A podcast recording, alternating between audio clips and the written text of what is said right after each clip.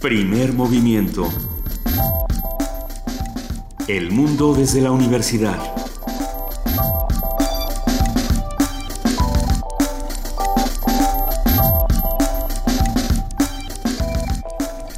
Muy buenos días, son las 7 de la mañana con 3 minutos de este jueves 24 de septiembre. Arrancamos así, primer movimiento, bienvenidos, primer movimiento, bienvenidos. Hola Luisa Iglesias. Muy buenos días, querido Benito Taibo, buenos días a todos los que nos escuchan. Buenos días, jefa de información, Juana Inés de ESA, ¿cómo estás? Muy bien, muchas gracias, Benito, ¿qué te pasó? Me, te estoy un poco, sí. Do, sí pero casi 270. Pero mi marido, no, ok. Todo, todo, bien, todo, bien, todo bien. Oiga, Estamos aquí con ustedes, vamos a estar las tres siguientes horas. Escríbanos, estamos en arroba P Movimiento en Twitter, estamos en Primer Movimiento en Facebook y tenemos un número telefónico 55 36 43 39. Estamos a un par de días de que eh, se conmemore ya un año de la desaparición de los 43 normalistas en Iguala y hoy el presidente de la República se reunirá con los padres de estos 43 normalistas a la una de la tarde en el Museo Tecnológico de la Comisión Federal de Electricidad. Veamos qué sucede. En esta junta donde estarán los padres de, los, de los 43 desaparecidos de Ayotzinapa, estará el presidente de la República y estarán los integrantes de la Comisión Interamericana de Derechos Humanos. Vamos a ver qué es lo que ocurre ahí. Definitivamente tendremos que esperar un comunicado posterior y, estamos al pendiente. Creo que este es un, llamado para, para, para la espera, la paciencia y la no violencia, tanto en los discursos alrededor de lo que está ocurriendo.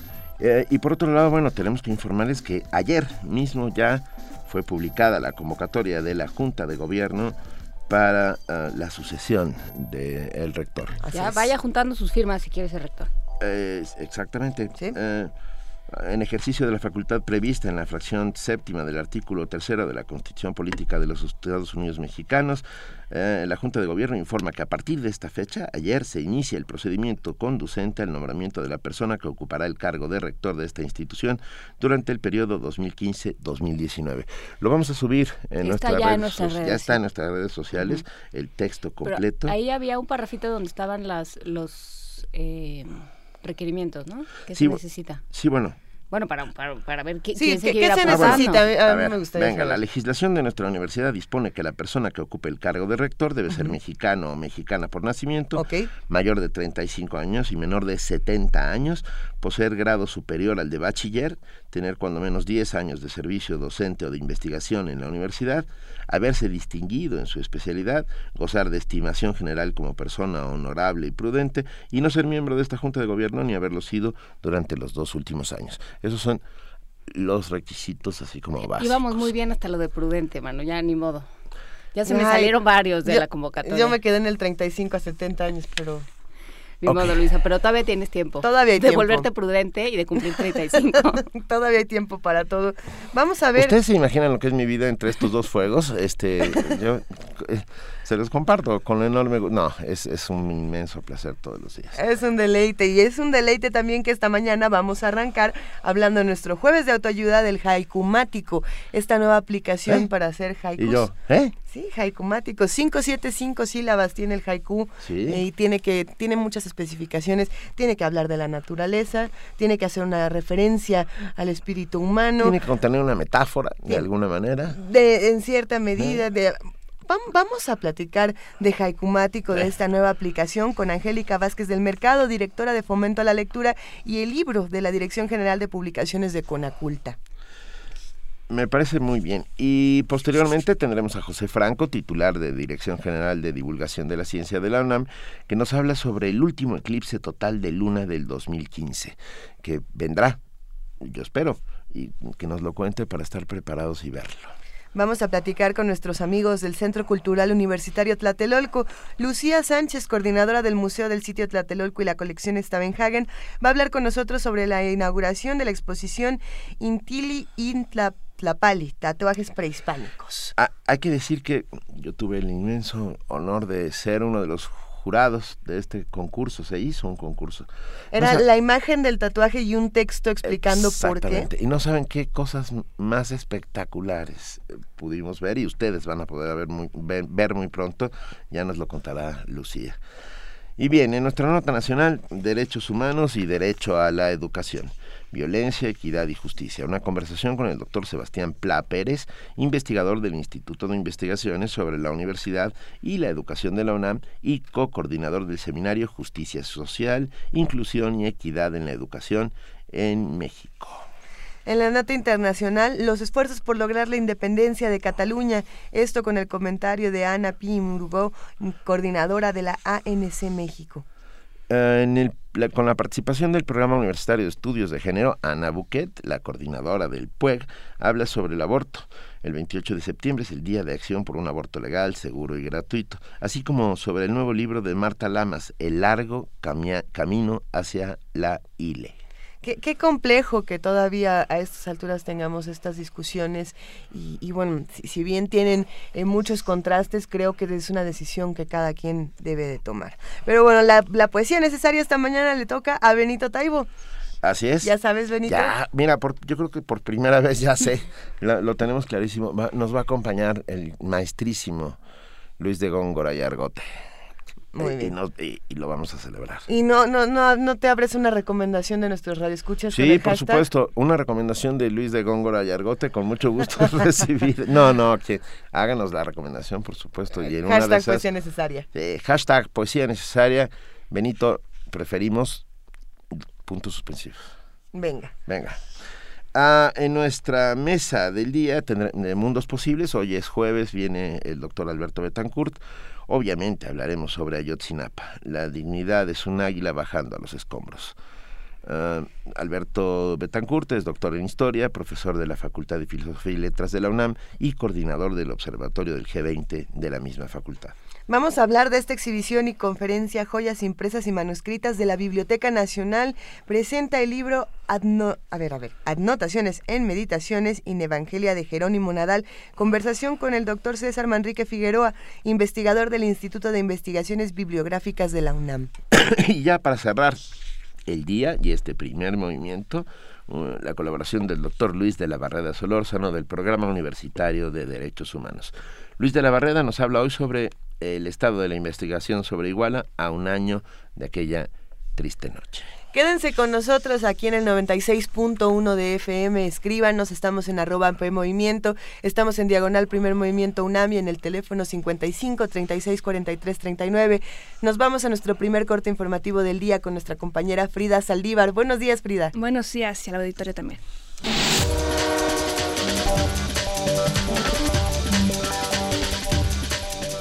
Iniciamos con información internacional. El gobierno de Colombia y las FARC anunciaron anoche que a más tardar en seis meses deberán concluir las negociaciones de paz. Esto es el 23 de marzo del 2016. En La Habana, Cuba, el presidente colombiano Juan Manuel Santos y el jefe del secretario de las Fuerzas Armadas Revolucionarias de Colombia, Rodrigo Londoño, se comprometieron a firmar en esa fecha el acuerdo final del proceso de paz. Ambas partes acordaron también la creación de una jurisdicción especial para la paz a la que se someterán quienes hayan cometido crímenes durante el conflicto armado. El Papa Francisco comenzó ayer sus actividades en Estados Unidos, en Washington. En la, Catedral de St. Matthews elogió a los obispos que han ayudado a las víctimas de abuso sexual. También pidió a los religiosos que acojan a los inmigrantes y recordó que él fue un hijo de una familia de inmigrantes. Más tarde, el Papa Francisco celebró una misa en la Basílica del Santuario de la Inmaculada Concepción, donde canonizó al fraile español Juníper Serra, responsable en el siglo XVIII de la introducción de la fe católica a Estados Unidos. Cabe señalar que grupos indígenas han criticado la decisión del Vaticano, pues con ello señala que la Iglesia Católica canonizó el genocidio y el colonialismo. Al menos 453 personas murieron y más de 719 resultaron heridas en Arabia Saudita. Los hechos se registraron esta mañana en Mina, cerca de la Meca, al producirse una estampida durante el Hajj o gran peregrinaje que en estos días realizan millones de musulmanes. En medio del escándalo que vive la empresa Volkswagen por la alteración en algunos de sus modelos para cumplir con los estándares de emisiones en Estados Unidos, Martin Wittenkorn, presidente ejecutivo del grupo Volkswagen, presentó este miércoles su renuncia. Wittgenkorn señaló que dicha rescisión la tomó para hallar el camino y la empresa puede empezar desde cero. Asimismo, aceptó la responsabilidad por las irregularidades halladas en los motores diésel, aunque aclaró no haber hecho nada malo y aseguró que Volkswagen era y es su vida. Este jueves la Corte Internacional de Justicia se pronunciará sobre impugnación de Chile en disputa con Bolivia por la salida al mar. La Corte Internacional de Justicia, la CIJ, el principal órgano judicial de Naciones Unidas, anunció que se pronunciará este jueves 24 de septiembre sobre la excepción planteada por Chile a la jurisdicción de esa instancia en el caso del reclamo de Bolivia de negociar un acceso al mar. Bolivia busca acceso soberano al mar tras haberlo perdido después de la Guerra del Pacífico en 1879. En el conflicto con Chile, perdió 120.000 kilómetros cuadrados de territorio y 400 kilómetros lineales de costa. Bolivia pide a la Corte Internacional que reconozcan su derecho de acceso al mar y que obligue a Chile a negociar sin demora y de buena fe un acuerdo para lograrlo. Por su parte, Chile presentó una impugnación basada en que ese órgano judicial se constituyó después de la firma del acuerdo de 1904 entre Chile y Bolivia y por lo tanto no debería tener jurisdicción sobre la disputa. La audiencia para dictar sentencia se llevará a cabo a las 3 de la tarde en la sede de la CIJ en La Haya, durante la cual el presidente de esa corte, el magistrado Ronnie Abraham, leerá la decisión. Esa instancia judicial recordó que las sentencias del tribunal tienen fuerza vinculante y son inapelables por las partes interesadas. Rocío Franco, Naciones Unidas, Nueva York. En información nacional, los padres de los normalistas desaparecidos exigirán una nueva línea de investigación en contra del ex procurador general de la República, Jesús Murillo Caram, el comisionado general de la Policía Federal, Enrique Galindo Ceballos, y el director de la Agencia de Investigación Criminal, Tomás Cerón de Lucio.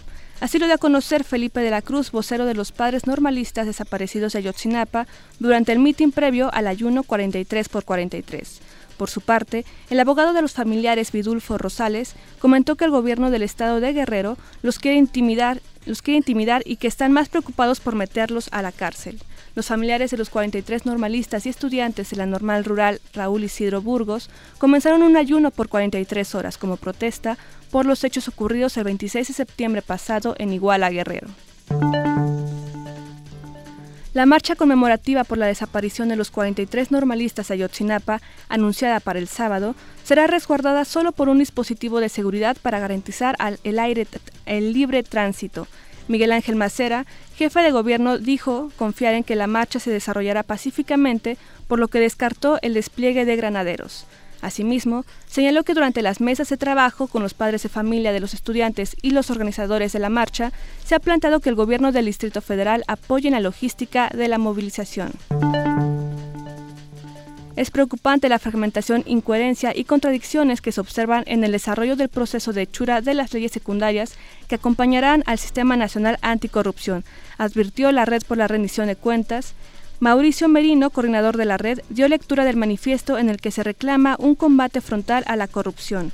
Por su parte, María Elena Morena, de Ciudadanos por una Causa Común, señaló la necesidad de subrayar que los esfuerzos jurídicos no podrán ser eficaces si no se transforma radicalmente el funcionamiento de las instituciones que engloban al Sistema Nacional Anticorrupción. Un juez federal libró una nueva orden de detención provisional con fines de extradición en contra de Joaquín El Chapo Guzmán. La orden se otorgó a petición de la Corte Federal del, Distrito Oeste de Texas, quien busca juzgar al, al, narcotraficante por el delito de asociación delictuosa, delincuencia organizada, delitos contra la salud, lavado de dinero, homicidio y posesión de armas de fuego. Cabe señalar que esta es la segunda orden de detención con fines de extradición librada en menos de dos meses en contra del Chapo, quien se fugó del penal de máxima seguridad del Altiplano. El líder del PRD, Carlos Navarrete, afirmó que tras las coaliciones excepcionales con el PAN, no se descarta la posibilidad de aliarse con el Partido de Movimiento de Regeneración Nacional, Morena, en las elecciones de 2016. En conferencia de prensa, Navarrete dijo que para esos casos específicos se construirán polos opositores para enfrentar al PRI y al verde ecologista. Asimismo, agregó que el objetivo político del Sol Azteca en el 2016 es muy claro, no facilitar que el PRI gane las 12 gobernaturas que estarán en juego. Y en la nota de la UNAM, Ramón Agustín Bacre González, exalumno de la maestría en Ciencias de la Tierra, ganó uno de los 10 premios innovadores menores de 35 México 2015, edición en español de Mid Technology Review del Instituto Tecnológico de Massachusetts. Esto por el desarrollo de un biofertilizante que nutre el suelo y captura carbono. Es el producto de la materia orgánica, la que se transforma molecularmente a un nuevo material que es el biocarbono o el biochar, que principalmente está compuesto por anillos aromáticos. Eso hace que el biocarbón tenga propiedades muy buenas para el suelo, tanto para la productividad en plantas, el crecimiento de microorganismos en suelos y sobre todo que es la parte innovadora que secuestra el carbón que está contenido pues, en el mismo biochar, se queda secuestrado en los suelos. Entonces, quienes lo utilizan son los microorganismos, las plantas. El biocarbono permite que haya muchos intercambios o reacciones bioquímicas en el suelo o propias del suelo que promueven pues, la vida en el mismo. Entonces, se generan microorganismos, interacción plantas con hongos, fortalece mucho esa fracción del suelo. Bacre González es biotecnólogo por el Instituto Tecnológico y de Estudios Superiores de Monterrey y candidato a maestro en Ciencias de la Tierra con especialidad de edafología por el Instituto de Geología de la UNAM.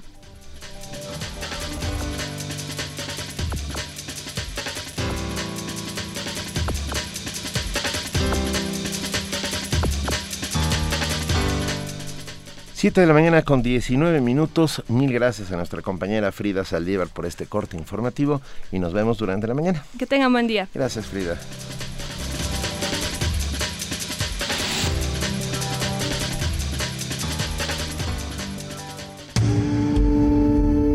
Primer movimiento.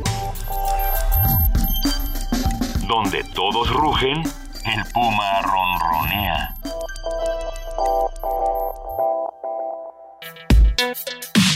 Jueves de autoayuda. El haiku es un género poético de origen japonés. Los haikus se escriben, según la tradición, en tres versos eh, sin rima de cinco, siete y cinco sílabas respectivamente. Habitualmente el haiku habla de los diferentes fenómenos naturales o de la vida diaria de las personas. Gracias a la influencia que la filosofía zen ejerce en estas composiciones, su estilo tiene la peculiaridad de contener naturalidad, sencillez, sutileza y una aparente asimetría, lo que alude a la libertad y la eternidad. Algunos escritores occidentales han recurrido a la creación de haikus, aunque con ciertos cambios. Ejemplo de ellos son Jorge Luis Borges, Mario Benedetti, Octavio Paz, y muchos otros que también... Por, por supuesto, este es, yo me quedé pensando, pero como lo tenía aquí escrito, y por supuesto, el, el que más lo utilizó fue José Juan Tablada muchos, muchos de estos escritores también hacían traducciones de, los haikus tradicionales con, reinterpretaciones. Lo iremos platicando. Como parte de su agenda digital, la Dirección General de Publicaciones del CONACULTA, a través del Programa Nacional Salas de Lectura, puso en marcha Haikumático, aplicación diseñada para iPad con la que el usuario puede construir su propio haiku. haiku o haiku, cualquiera de las dos. Me gusta muchísimo. Haikumático cambia versos, compone nuevos significados en cada, en cada una de sus 27.000 posibles combinaciones y va acompañado de ilustraciones tipo collage. A propósito de esta aplicación, que a mí me, parece encantadora. Estamos buscando. Ah, Angélica Vázquez del Mercado, directora de Fomento a la Lectura y el libro de la Dirección General de Publicaciones del CONACULTA, nos hablará sobre los haikus y la posibilidad de mecanizar de esta manera tecnológica la poesía. Muy buenos días, Angélica, bienvenida. Gracias, Benito. Buenos días, Luisa. Muy buenos días, Angélica. Cuéntanos, ¿qué es haikumático y cómo es que funciona? Mira, eh, como parte de la agenda digital de Conaculta, justamente nos pusimos desde el año pasado, nos dimos a la encomienda de buscar eh, desarrolladores que tuvieran propuestas que evidentemente tuvieran que ver con el fomento a la lectura, pero también a la escritura. Y en esto tuvimos la suerte de encontrarnos con eh, un equipo de profesionales, Alfonso Choa y Valeria Gallo, que además, bueno, pues son de entender muy bien la tecnología, pues son creadores, ¿no? Escritor, ilustrador en su caso. Y nos presentaron esta propuesta que nos pareció ideal para fomentar precisamente el haiku, eh, pero no solamente eh, para leerlo, sino también para jugar con, con la aplicación. Entonces, bueno, Haikumático lo que hace, eh, me gusta mucho cómo lo, cómo lo define Alfonso Ochoa, dice, es, es como tener un Lego y ponerte a jugar con él, ¿no? Sin que necesariamente eh, lo, el resultado sea bueno o malo, sino simplemente un, un experimento, un, un acto meramente lúdico. Suena... bueno, sí. Perdón, no, sigue, sigue, perdón, Angélica. No, no, bueno, el Haikumático entonces es una aplicación que ahorita solamente funciona para iPad y que se puede descargar de manera gratuita en la tienda de iTunes. Y entonces, bueno, lo que hace es, eh, es jugar eh, con los versos de manera aleatoria, va, vas eh, eh clicando los botones, cada botón corresponde a uno de los versos y aunque no lo crean, de esas 27 mil posibles combinaciones, siempre sale un verso que tiene algún sentido, ¿no? Eso es lo interesante. Pero más interesante también es que tiene un manual de uso que, que además de que explica eh, qué es un haiku, también te invita a crear tu haiku fuera de la aplicación. En este momento estamos. Benito está jugando con lo, lo, tenemos en nuestras manos. Tenemos un, iPad con la aplicación Haikumático y, y, tiene muchas posibilidades. A ver, ¿cuántas son las posibilidades para recombinar estos versos? Digamos que hay, antecedentes eh, muy, muy particulares para una aplicación como esta. Por ejemplo, eh, hace, hace algunos años el músico Brian Eno hizo una aplicación donde podía uno recombinar imágenes y había millones a partir de no sé, unas 15 mil imágenes, se podían hacer millones de combinaciones nuevas. Esto, esto es similar, pero con versos, y me parece que se puede recombinar para hacer cosas increíbles. Sí, además, ¿sabes qué? Que tiene este tono también eh, para niños, ¿no? Aunque es para toda la familia o para cualquiera, me parece que los gráficos son también muy muy amables. Son preciosos, no, no muy amables, preciosos. Acabo de hacer mi primer haikumático en este instante. A ver, Y dice, deja la jaula, la vida es un columpio, canta la rana. Es precioso. Ah, es precioso. y, es cierto, a, ver, tiene tres líneas, eh, cada una de ellas eh, es este parte del haiku, la primera de cinco sílabas, la segunda de siete, la tercera de cinco, y conforme vas apretando estos botones, van apareciendo las ilustraciones y el texto. La verdad es que qué cosa más bonita, ¿eh? Oye, y además si te gusta tu, tu haiku, eh, le puedes tomar una foto con el botón gris y después la puedes compartir con, con quien tú gustes a través de eh, correo electrónico, redes sociales. Tenemos el segundo. A ver. El segundo salió como un retrato andando en bicicleta el armadillo. Pero a ver, ¿qué palabras pusiste? No, no, no, no, no, no, salen las frases. No, no hay que poner ninguna palabra. Las frases se van recombinando. Exactamente, digamos, cada verso, eh, que con cada uno de los botones lo puedes ir cambiando, puedes hacer también incluso cambiar todo, todos los tres versos, pero insisto, aquí, aquí lo interesante es eh, dar a conocer el haiku como un género, como, como una, una expresión eh, literaria, pero también para que invitemos a los usuarios a que se, se avienten, se aventuren a crear sus propios haikus, ¿no? Y que además eh, eh, los desarrolladores hacen esta invitación muy concreta en el botón rojo, abres el manual eh, donde te explica, les decía que es el haiku, pero también te invita a que juegues, a que te aventures, a que te equivoques, a que pienses que no, no no no tengas miedo pues de crear de, de aventurarte a crear un haiku. Y la verdad es que claro, teniendo ya esta base, eh, es muy fácil poder luego hacer el tuyo, ¿no? O sea, no necesitas... a ver, una de las primeras cosas en las que te das cuenta siendo un Lego, alguien que nunca ha leído un haiku en su vida, al hacer dos o tres veces el juego con el haiku mático, descubres rápidamente que, que hay que dejar volar la imaginación, que no es necesario ah, que haya una lógica. O que responde a una lógica distinta. Exacto, o que responde a una lógica distinta, y eso es lo más bonito, ¿no? Y, además también invitar el, el, haiku, como también se explica en el manual, que tiene esta parte contemplativa, es decir, de, de, de lo que está a nuestro alrededor, de ver de otra manera lo que está a nuestro alrededor, de encontrar también la belleza en lo cotidiano.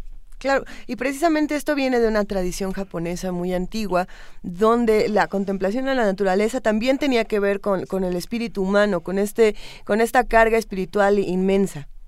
Pues eso queremos, eso pretendemos a través de usar la tecnología para acercarnos al mayor público posible, invitarlos no solo a leer, a buscar libros de haiku, desde luego, eh, pero también a ponerse a escribir.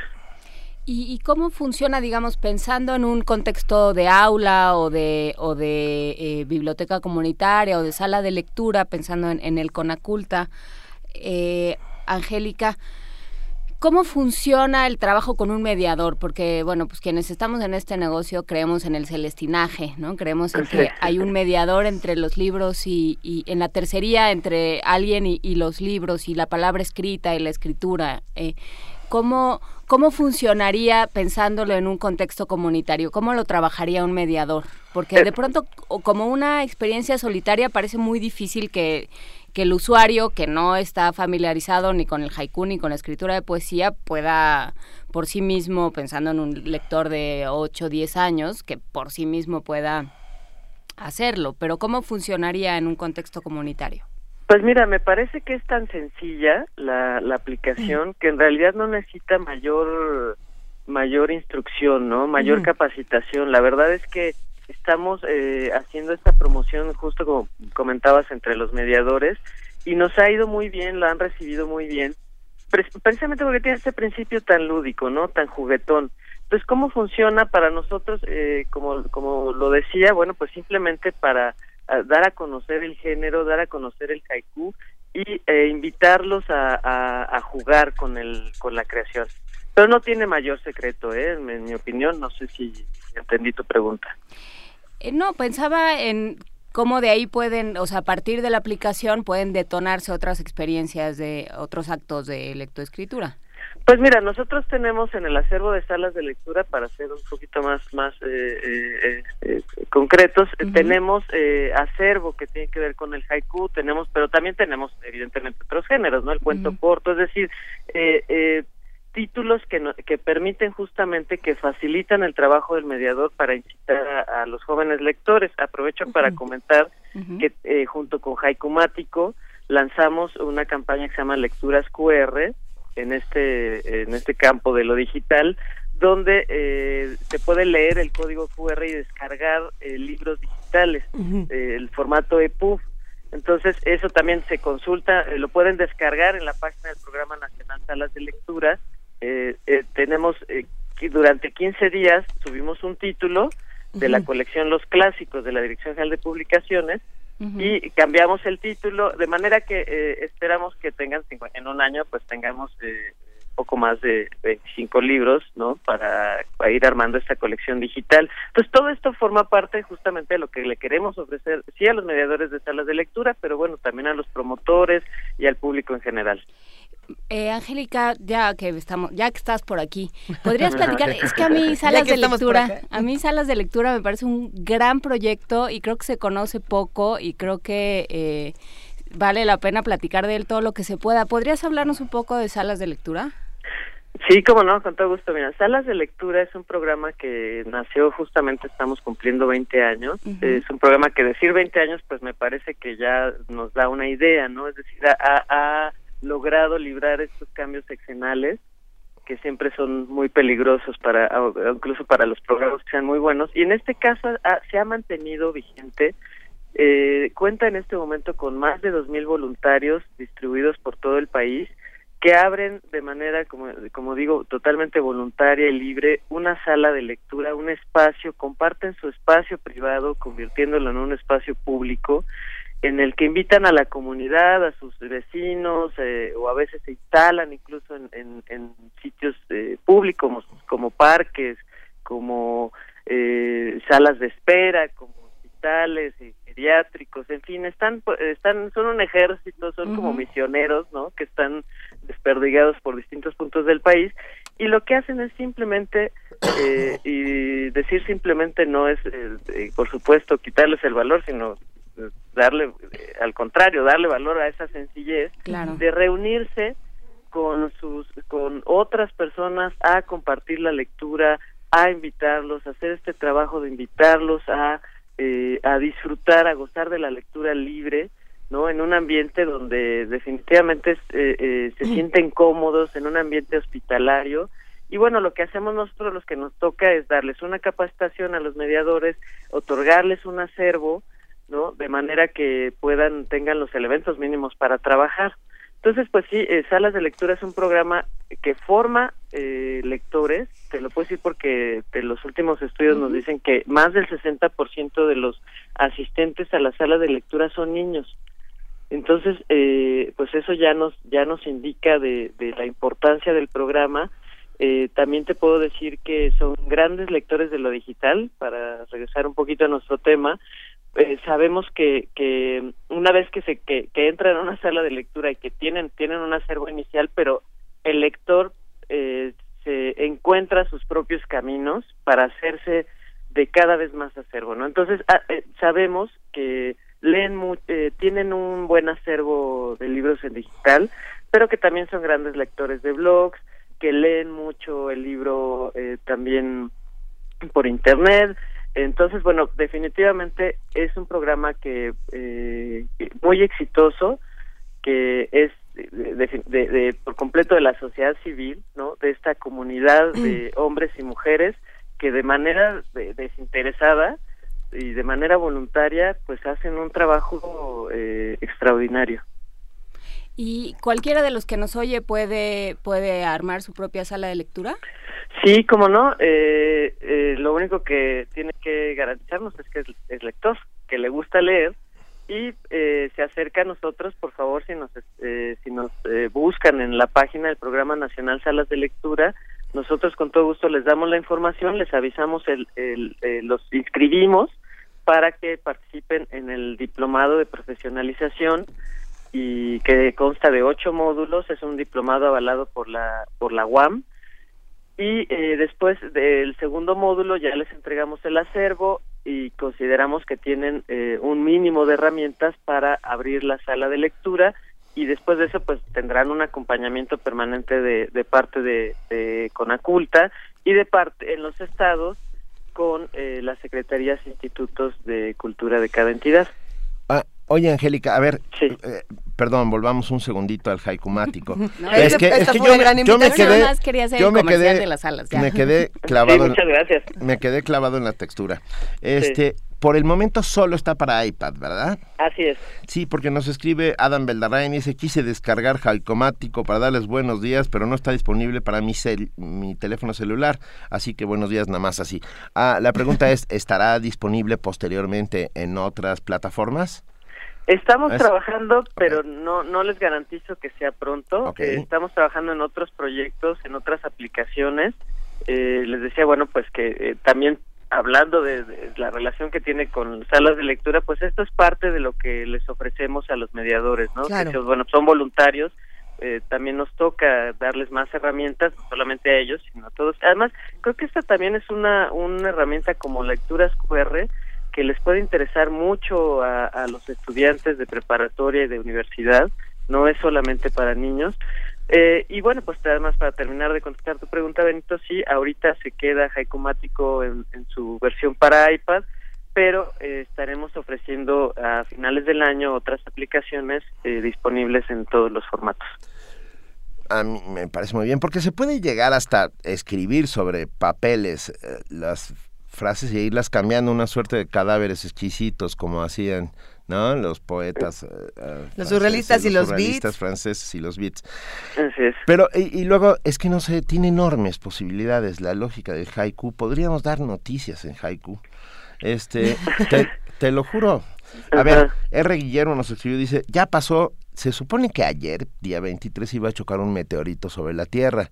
Entonces R. Guillermo dice, no pasó nada malo, como se decía así, que mucha felicidad de hoy en adelante. Bueno. Y a mí inmediatamente se me ocurrió un haiku que es el meteorito ha fallado en su vuelo, sobrevivimos. Y entonces, como eso, eh, la vida cotidiana puede convertirse en, en, un enorme haiku.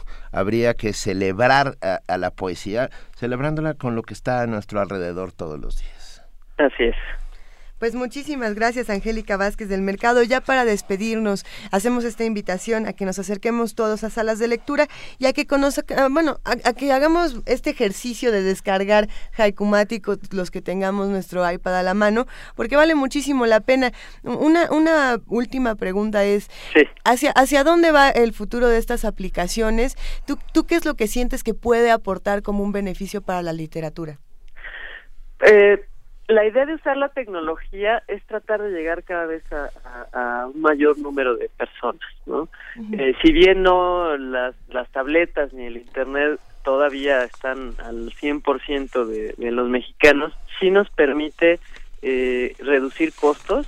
Por ejemplo, eh, estamos trabajando en un diplomado en línea ¿no? que nos permitirá abatir costos y atender un mayor número de personas. Entonces, bueno, son los caminos que, que nos toca tomar en este momento y también porque son lenguajes que usan las, eh, híjole, me voy a ir como viejita, pero las nuevas generaciones, ¿no?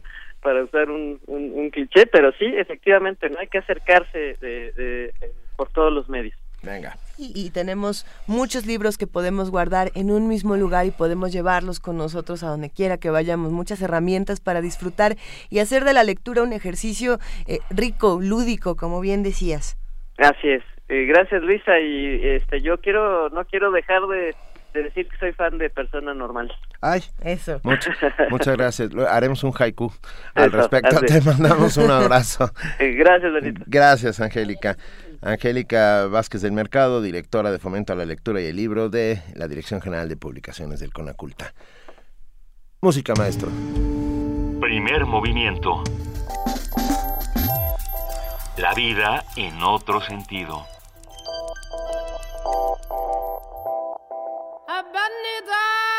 فقام الشعب يختار فقام الشعب يختار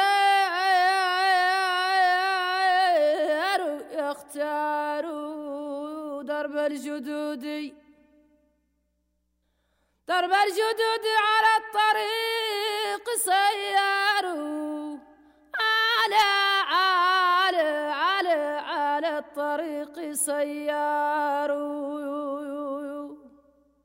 فبات يصنع فرغيوة الفجر. فرغيوة الفجر وفي أيدي دبابس دبابس دبابس دبابس وأحجار. أضحى يسير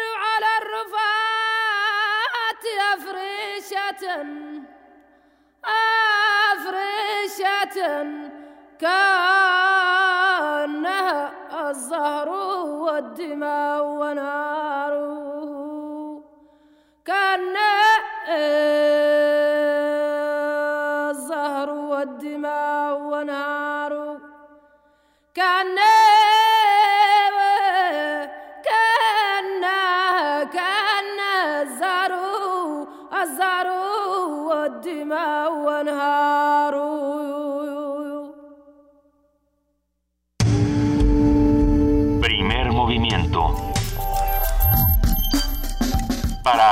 El día.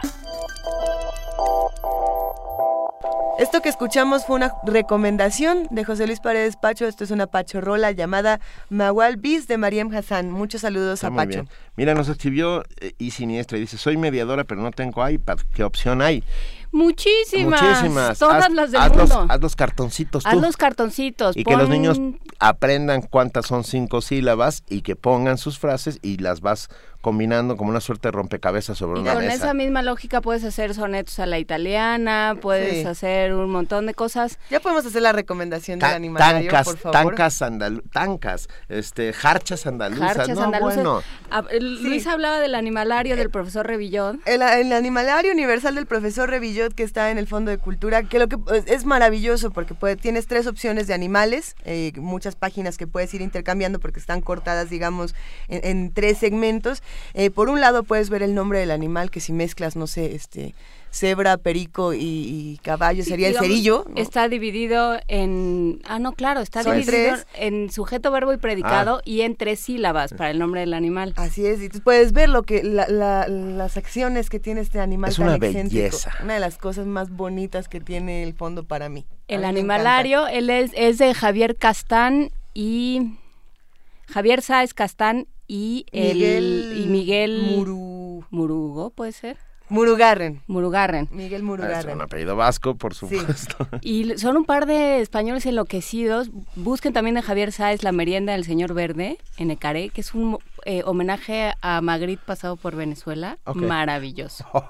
es, perdón, pero esa descripción sí me dejó Ah, rodando la cabeza. Ah, ¿verdad? Magritte pasado por Venezuela. Bueno, son las 7 de la mañana con 42 minutos y ya está aquí con nosotros una vez más y lo agradecemos enormemente. José Franco, titular de la Dirección General de Divulgación de la Ciencia. Hola, Pepe. Muy buenos días, Benito. Buenos días, eh, Luisa y Juana Inés. ¿Cómo están? Buenos días, Pepe. Muchas gracias. Oye, tranquilos de que el meteorito pasó de largo. ¿Cuál meteorito? Pues decían que un meteorito que iba a caer y bueno, se armó.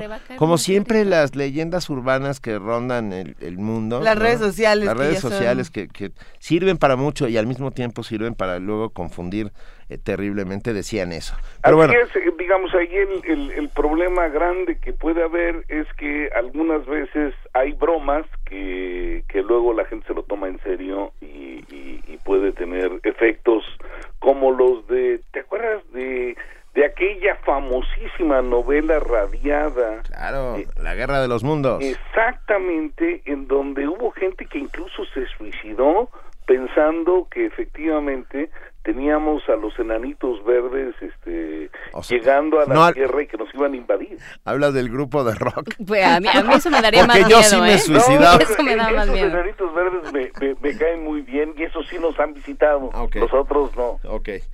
Oye, Pepe, pero bueno, hoy, hoy nos vas a hablar eh, de, un, de un nuevo eclipse total de luna. Así es. Eso así está, es. eso suena Cuéntanos, muy Pepe. bien. A ver, quieren que les cuente, les cuento rápidamente. Eso. Eh, el Sol, la Tierra y la Luna están más o menos, no exactamente, en un mismo plano las tres. El plano de rotación de la Luna está ligeramente inclinado respecto al plano de rotación de la Tierra. O sea, si, si tú tomas al Sol y lo pones en el centro, y luego pones una hoja de papel y, y trazas la órbita de la Tierra, tienes la, la, este, la relación que hay entre el Sol y la Tierra.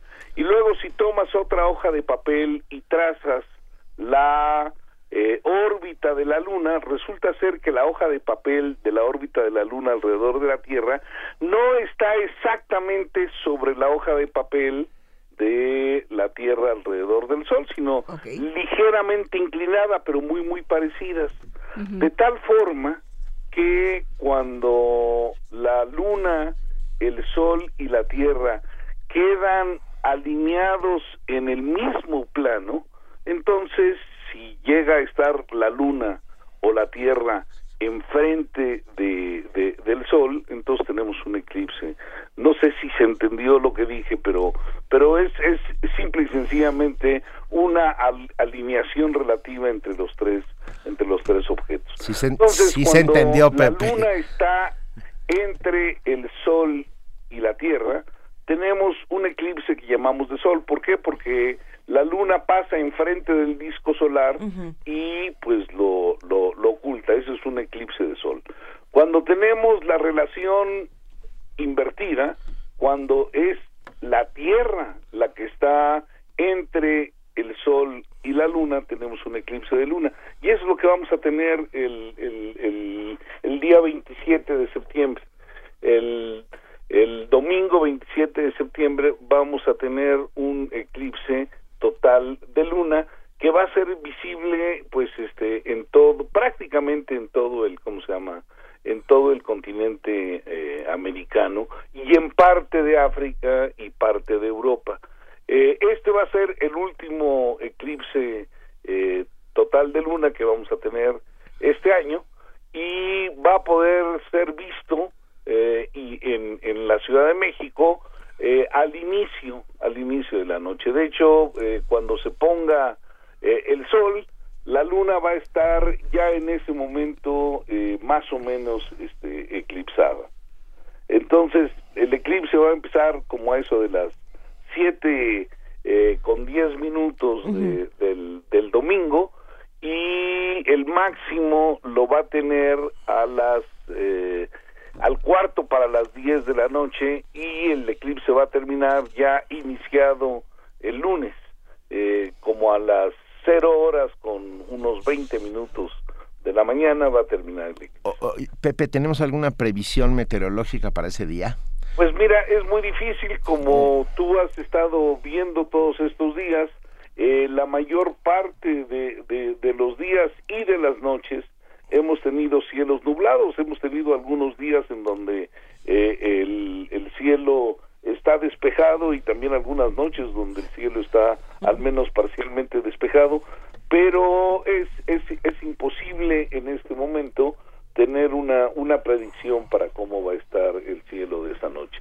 Pero si estuviera despejado, pues obviamente va a ser un, un este un espectáculo muy muy bonito porque la luna cuando es eh, eclipsada por la sombra de la tierra toma unos colores más o menos rojizos Sí, es y, bellísimo. y- y- y la verdad es que se ve muy bonita. Esto ha dado pie también a muchos mitos urbanos en donde una luna roja para algunos es como como un presagio de, de este de, que algo terrible va a pasar. Pero obviamente pues son son fantasías.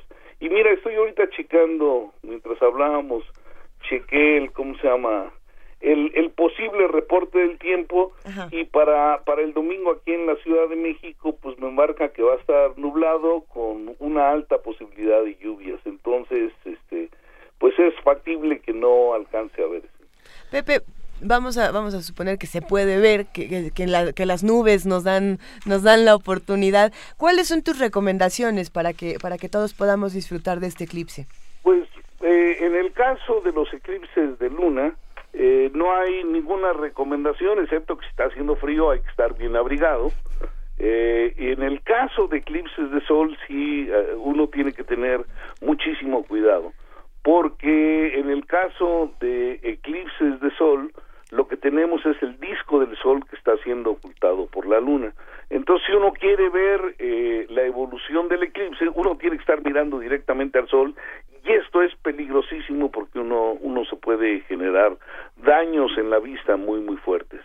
En el caso de los eclipses de luna, pues estos ocurren en la noche y, y- y, pues ahí se pueden mirar de manera, de manera muy, muy directa. Si uno tiene binoculares, es padrísimo verlo con binoculares o con un telescopio pequeño. Un telescopio grande no, no resulta ser muy adecuado porque eh, pues uno termina viendo detallitos de la luna y, y pierde la perspectiva la perspectiva global en el caso de, de- de eclipses de luna pues este verlo eh, a ojo pelón es, es, es muy bueno o con unos binoculares Venga, ah, yo- va a ser poco científico lo que voy a decir, pero aprovechen y pidan un deseo. Ah, Exacto. y luego, Bueno, no, pero mira, Yo creo que esas fantasías son sabrosísimas, o sea, el, el utilizar cualquiera de estas cosas para para pensar que nuestras fantasías pueden volverse realidad es es muy muy bueno. Lo que lo que no tiene sentido es hacer creer al resto de la gente que que hay algo que nos está presagiando ese ese evento astronómico. Los eventos astronómicos que vemos desde la Tierra son cosas que suceden de manera normal en el universo y es únicamente la perspectiva desde la Tierra la que hace que se vean de una manera particular, pero en realidad no tiene nada de particular. Y entonces todos los aspirantes a rector pueden salir al eclipse y pedir que que les toque. Bueno, yo creo que no solamente eh, deben de salir y pedir que, que ser iluminados, sino además, este, como dice el dicho, a, a Dios rogando y con el mazo dando. Yo creo que tienen que trabajarle de día y de noche con o sin eclipse para hacer un buen plan de trabajo para los próximos cuatro años. El 6 de octubre en la, en la página de la Junta de Gobierno se van a publicar todas las propuestas, así es que habrá que, que revisarlas y que pedir Así muchas es, y bueno, lo que podemos pedir a los candidatos es que pongan si vieron o no vieron el eclipse.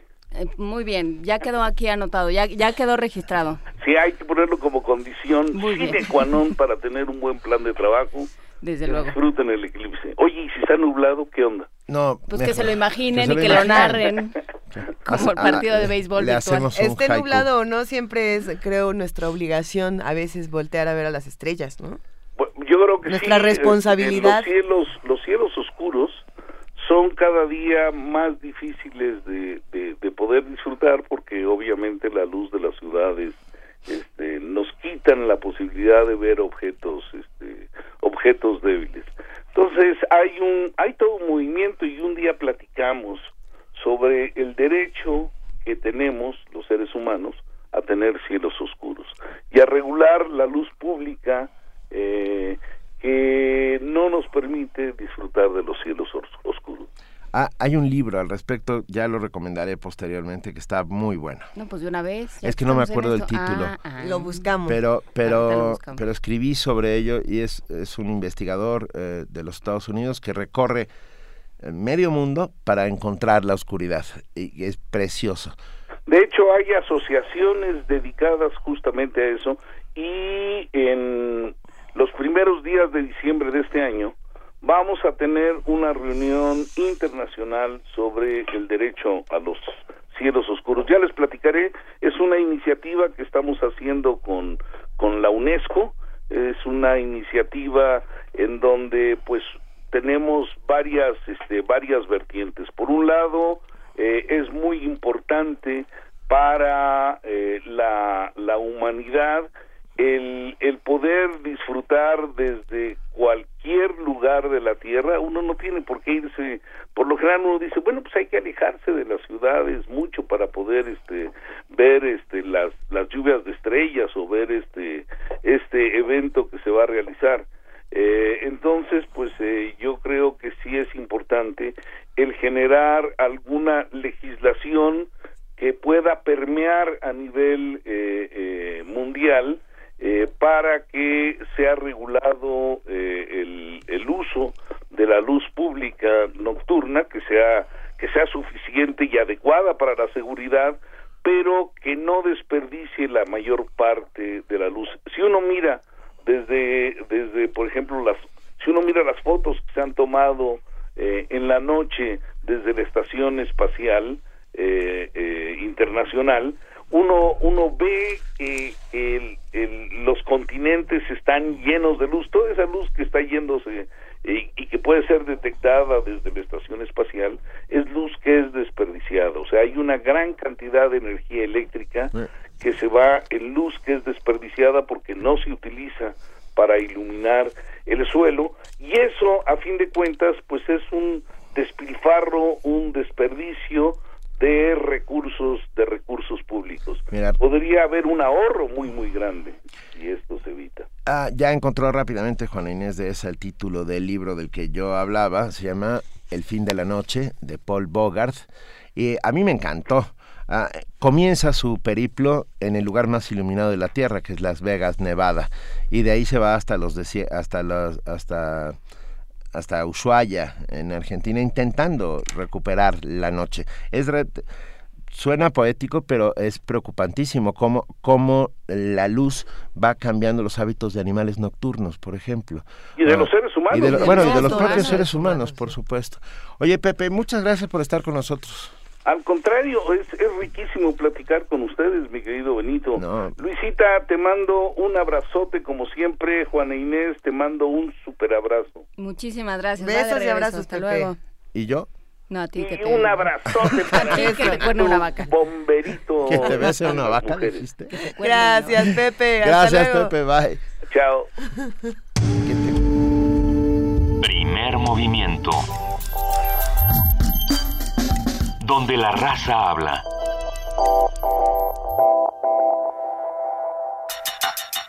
No puedes saberlo todo, pero sí puedes ignorar menos. Conferencias, talleres, conversatorios, mesas de discusión y más. El Centro Cultural España y Red Escultura traen para ti un espacio, para conversar. Acércate al tercer foro de Economía y Cultura. Del 22 al 25 de septiembre. Aparta las fechas. Checa las sedes y regístrate en www.economiaycultura.org. La Universidad Autónoma de la Ciudad de México, la Universidad Autónoma Metropolitana y la Universidad Nacional Autónoma de México te invitan a dialogar. Escúchame bien, yo no soy el sexo débil. Escúchame bien, yo voy a ser presidenta municipal. Escúchame bien, quiero estudiar como mis hermanos. Escúchame bien, mi fuerza está en mi carácter. Escúchame bien, yo no estoy detrás de un gran hombre, estoy a su lado. Escúchame bien, me niego a ser invisible. Escúchame bien, seremos el 50%. En nuestras decisiones, propuestas e iniciativas, las mujeres escuchan. Movimiento de Mujeres Nueva Alianza. Cineclub Radio Cinema te invita al ciclo Crimen y Castigo en el cine mexicano. Este mes de septiembre te presentamos cuatro de las mejores películas del cine mexicano. La banda del automóvil gris de Enrique Rosas. El castillo de la pureza de Arturo Ripstein. Canoa y las Poquianchis, dirigidas por Felipe Casals. Todos los jueves de septiembre a las 6 de la tarde. La entrada es libre.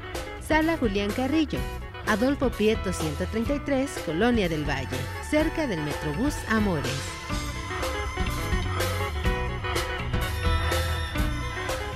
Radio UNAM invita.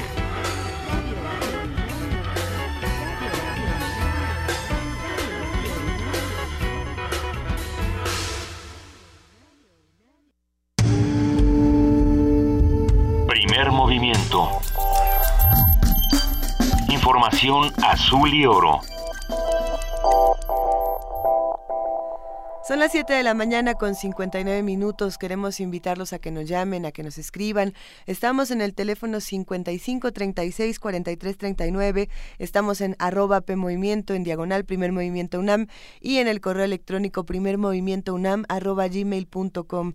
Es 24 de septiembre. Nosotros en este momento nos vamos a nuestro corte informativo con nuestra compañera Elizabeth Rojas. Buenos días, Elizabeth. ¿Qué tal, Luisa Juana Inés? Buenos días, buenos días a todos. Buenos días.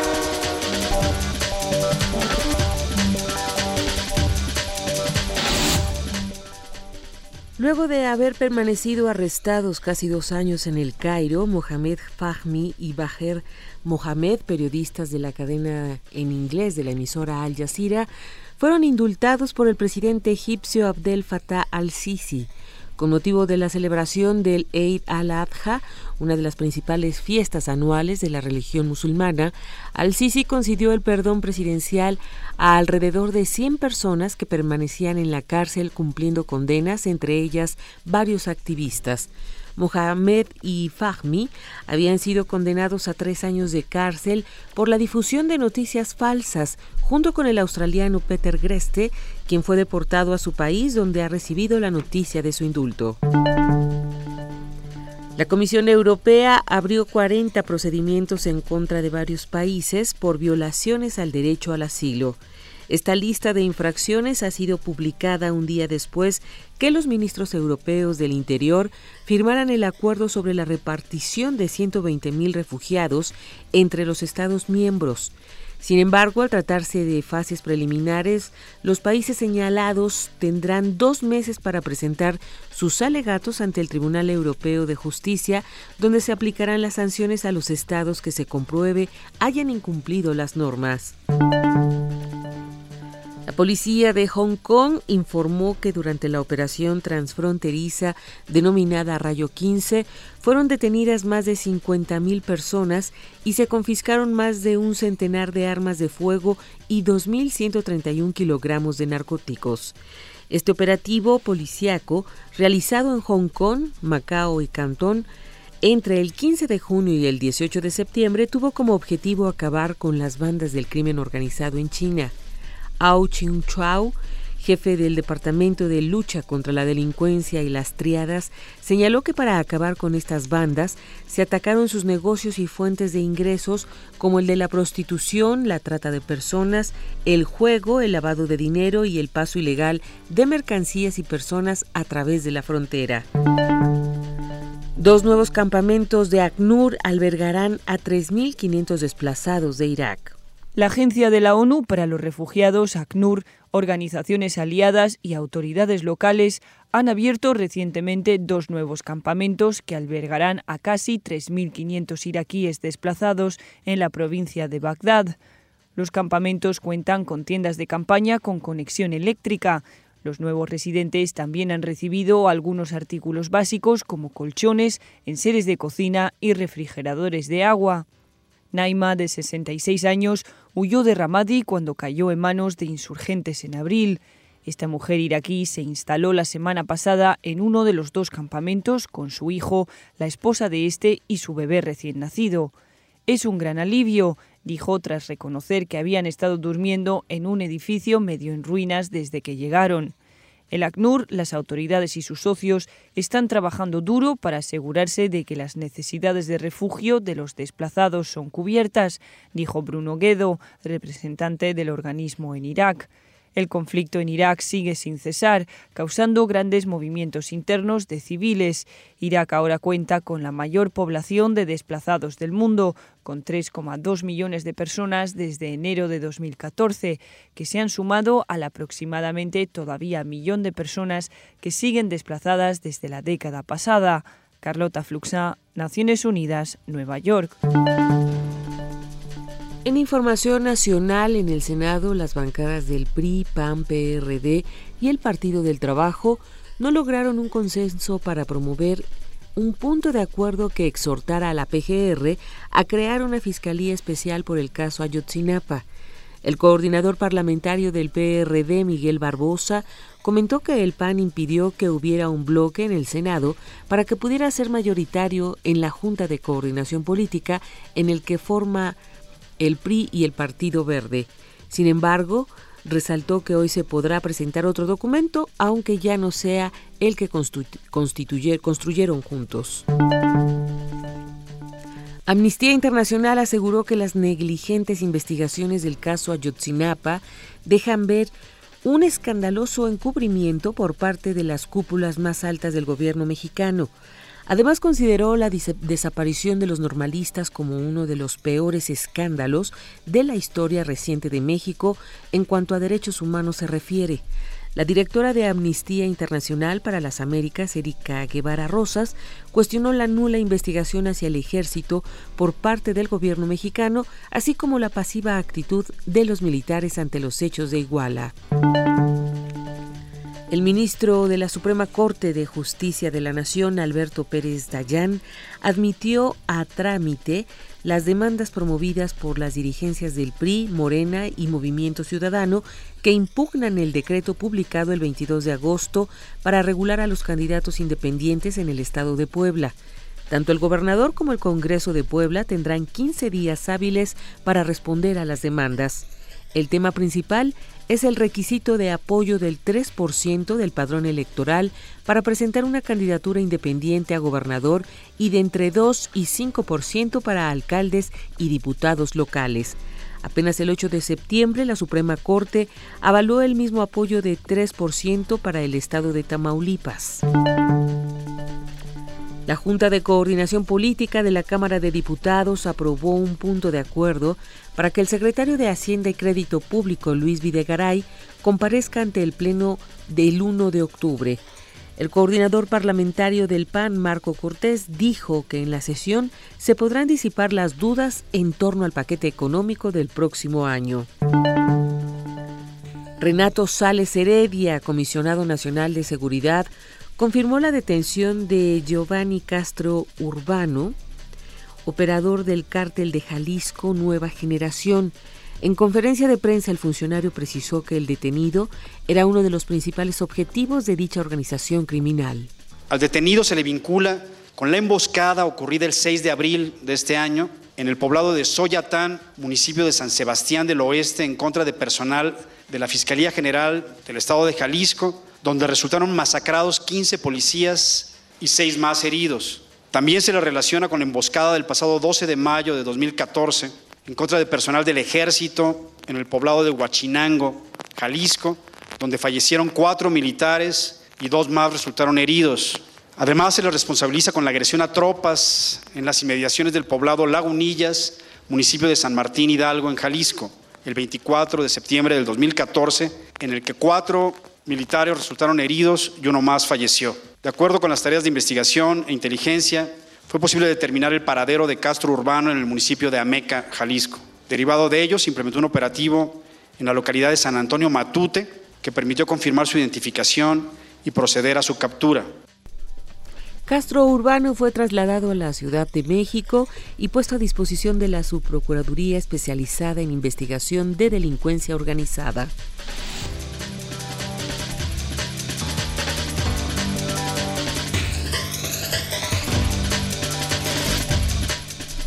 Gracias a nuestra compañera Elizabeth Rojas por este corte informativo de las 8 de la mañana. Nos escuchamos en una hora, Elizabeth. Hasta el rato, buenos días, gracias. Gracias.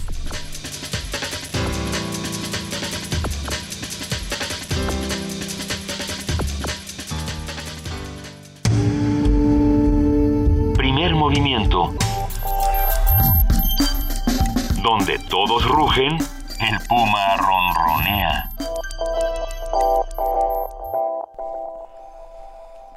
Y ya está en la línea de primer movimiento Lucía Sánchez del Centro Cultural Universitario Tlatelolco. Ella es coordinadora del Museo Sitio de Tlatelolco y la colección Stavenhagen. Buenos días, Lucía, ¿cómo estás? Buenos días, ¿cómo están? Muy bien, ¿tú? Bien, también. Muchas gracias por invitarme nuevamente. Es un placer. Nos da gusto escucharte y más porque vamos a hablar de esta exposición de, de tatuajes prehispánicos. Cuéntanos.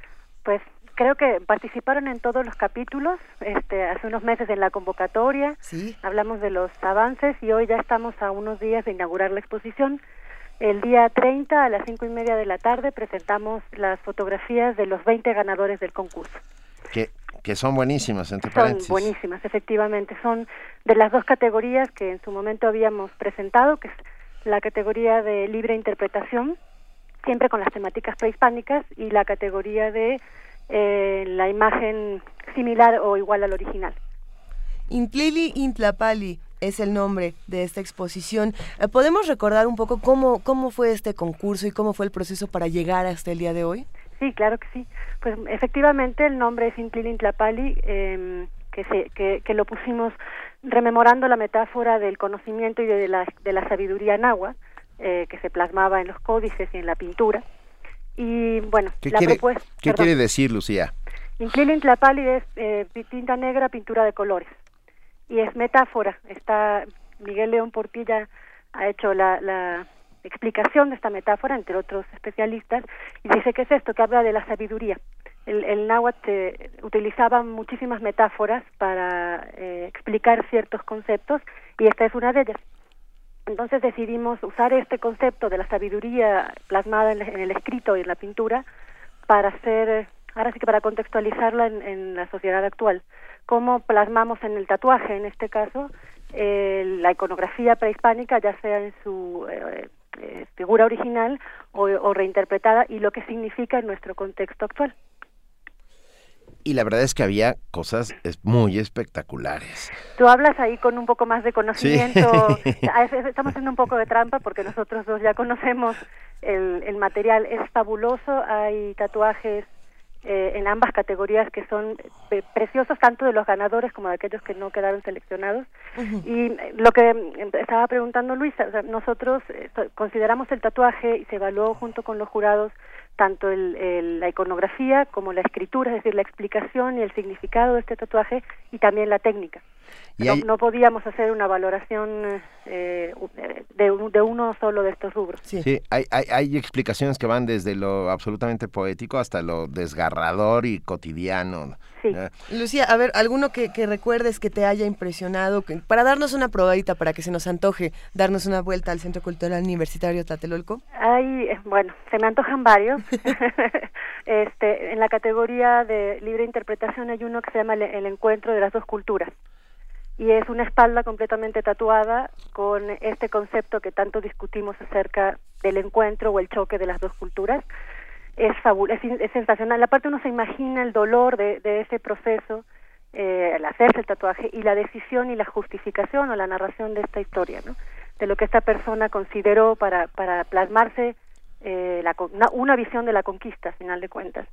Y en la categoría de originales eh, hay, por ejemplo, un dios Hecatl que está tatuado en el torso de una mujer que es fabuloso en, en, su volumen, en su representación y en la narración que hizo esta esta concursante acerca de su tatuaje. Y simultáneamente hay cosas muy sencillas, un par de líneas, uh, ¿no? Eh, que son que son de verdad muy asombrosas por el contexto y por donde están puestas. Efectivamente. Y como dices, por la explicación hay gente que superó traumas, eh, o sea, que, que, el, que el cierre de este ciclo fue hacerse el tatuaje, que tiene un significado íntimo impresionante, con una carga emocional eh, que te hace, te pone la piel chinita, ¿no? O sea, es una cosa que uno no se imagina las miles de razones y, y la selección de los de los símbolos, incluso de esto de el no usar solamente símbolos del centro, ¿no? Por ejemplo, de las culturas mexicas hay un jicuri, hay figuras de la región de Occidente o de Oaxaca, entre todos los concursantes, ¿no? y, y, uno ve que, que no, no solamente estamos constantemente haciendo referencia al mexica, que eso es algo también que... Y hay incluso algún mexica cyberpunk. Sí, sí, sí. ¿Eh? Sí, por supuesto. Así es como se van recombinando todas las culturas en, en, el Ahí cuerpo. fue donde yo quedé alucinado al ver algunos de los tatuajes que combinan eh, el cyberpunk con, con lo mexica y que sí te quedas. Hay un guerrero, ¿recuerdas, eh, Lucía? Hay un guerrero que lleva un arma láser en la mano. Eh, sí. Es, bueno, wow. sí, bueno, no, no, no. Sí, no, son impresionantes eh, por todos los valores, la explicación, el lugar, el por qué ese lugar es importante, eh, no son arbitrarios. Uno pensaría, bueno, se lo puso en el cuello, porque sí, ¿no? Porque le gusta o en la mano. No, siempre hay una razón detrás. Claro.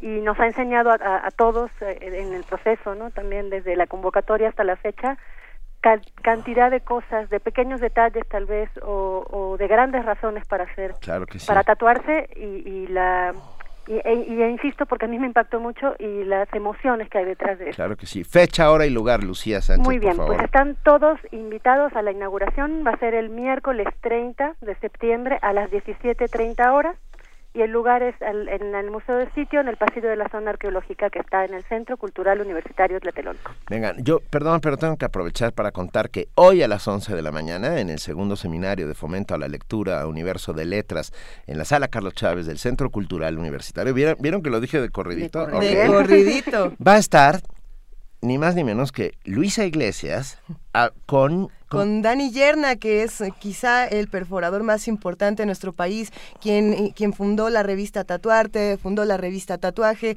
es, es, quizá una de las personas que más sabe de tatuajes y perforaciones en México. ¿Y de qué van a hablar en el seminario? Pues hablaremos precisamente de eso, de tatuajes y música, y hablaremos de cómo se cuentan historias en nuestro cuerpo, de la historia que le contamos a los otros a través del cuerpo, y, y de las historias que se nos quedan, estas cicatrices que nosotros elegimos. Así que vale la pena darse, darse una vuelta a la Están sala. todos invitados hay, hay espacio, 11 de la mañana, Centro Cultural Universitario, Sala Carlos Chávez, segundo seminario de fomento a la lectura de Universo de Letras. Y gracias, Lucía Sánchez, nos veremos ahí el miércoles 30 a las 17.30 horas. Aprovechenme que tengo un momento de lucidez. Mil gracias, Lucía Sánchez, qué gusto hablar contigo esta mañana. Muchísimas gracias, suerte en el, en el seminario, espero que sea excelente también y espero verlos por allá el, el próximo miércoles. Muchísimas gracias por el espacio y por la invitación. Excelente, un abrazo. Un abrazo, hasta luego. Primer movimiento. Donde la raza habla.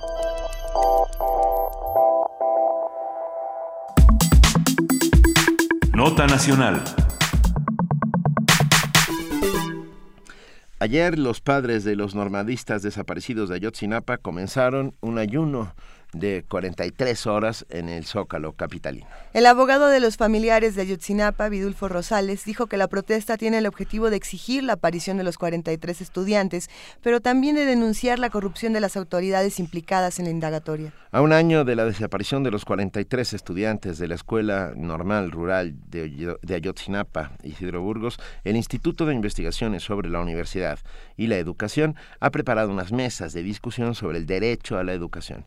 Este evento se titula Derechos Humanos y Derecho a la Educación, Violencia, Equidad y Justicia, y se llevará a cabo el próximo viernes 25 de septiembre, mañana, en el Auditorio José María Vigil del Instituto de, de Investigaciones Bibliográficas de la UNAM. Sobre el derecho a la educación y sus posibles amenazas, esta mañana vamos a hablar con el doctor Sebastián Pla Pérez, investigador del Instituto de Investigaciones sobre la Universidad y la Educación de la UNAM y co-coordinador del Seminario Justicia Social, Inclusión y Equidad en la Educación en México del Muy buenos días, Sebastián Pla, ¿cómo estás? Buenos días, muchas gracias por la invitación. No, estamos, estamos muy contentos, bueno, muy contentos y simultáneamente seguimos todos en la zozobra de no saber qué diablos sucedió realmente aquella noche del 26 de septiembre del año pasado. ¿En qué estado se encuentra hoy, eh, Sebastián Pla, el, derecho a la educación en nuestro país, que está consignado aparentemente en la Constitución, pero que no... A ver, tú dinos. Sí, claro.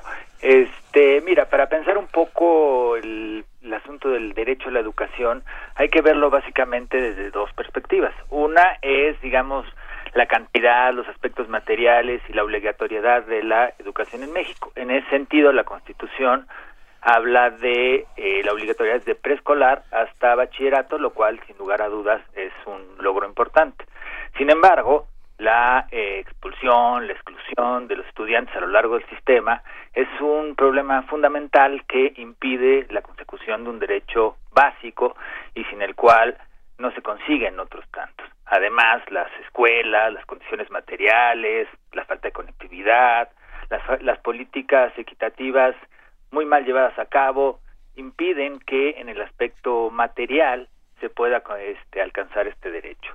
Por otro lado, y quizá no menos importante, pero sí donde se tiene que trabajar todavía mucho más, es en lo que normalmente se llama como calidad de la educación, es decir, tomar en cuenta para qué se educa y a quién se le imparte. En este sentido, los programas de estudio, por ejemplo, tienden a ser muy excluyentes, muy centralizados, no acorde a los diferentes contextos culturales, lo que impide uno de los derechos humanos fundamentales que es el pleno desarrollo de los individuos. Este, y esto genera sí situaciones de exclusión cultural, económica y muy diversa que impide que este derecho se consiga plenamente, ¿no? Tenemos avances importantes, pero falta muchísimo eh, que hacer. Por ejemplo, en este sentido, eh, un ejemplo de la contradicción de este derecho y la dificultad de alcanzarlo es queremos desarrollar una sociedad con respeto a los derechos humanos, democrática, igualitaria, y estructuramos todo un sistema de evaluación jerárquico, centralizado, que se le impone al maestro y que muy probablemente eso termine reproduciendo las prácticas escolares de manera también centralizada, autoritaria y que finalmente no desarrolla eh, plenamente eh, a los chicos, a los estudiantes en las necesidades de aprendizaje que requieren para la vida contemporánea. Entonces tenemos una situación de un sistema autoritario, lineal, ¿sí? que impide atender las condiciones diversas. Por suerte, a pesar de estas condiciones, siempre hay maestros que luchan por, por el desarrollo de nuestros estudiantes. Claro, y en ese sentido hablabas de las evaluaciones y de los programas de estudio. Eh, tenemos por un lado maestros que son evaluados, pero ¿cómo están siendo evaluados los programas de estudio y qué, cuáles son los cambios que podemos ver hasta ahora, si es que los hay? Bueno, el gobierno federal dijo que iba a ser un nuevo modelo educativo sobre el que todavía no tenemos una propuesta muy clara.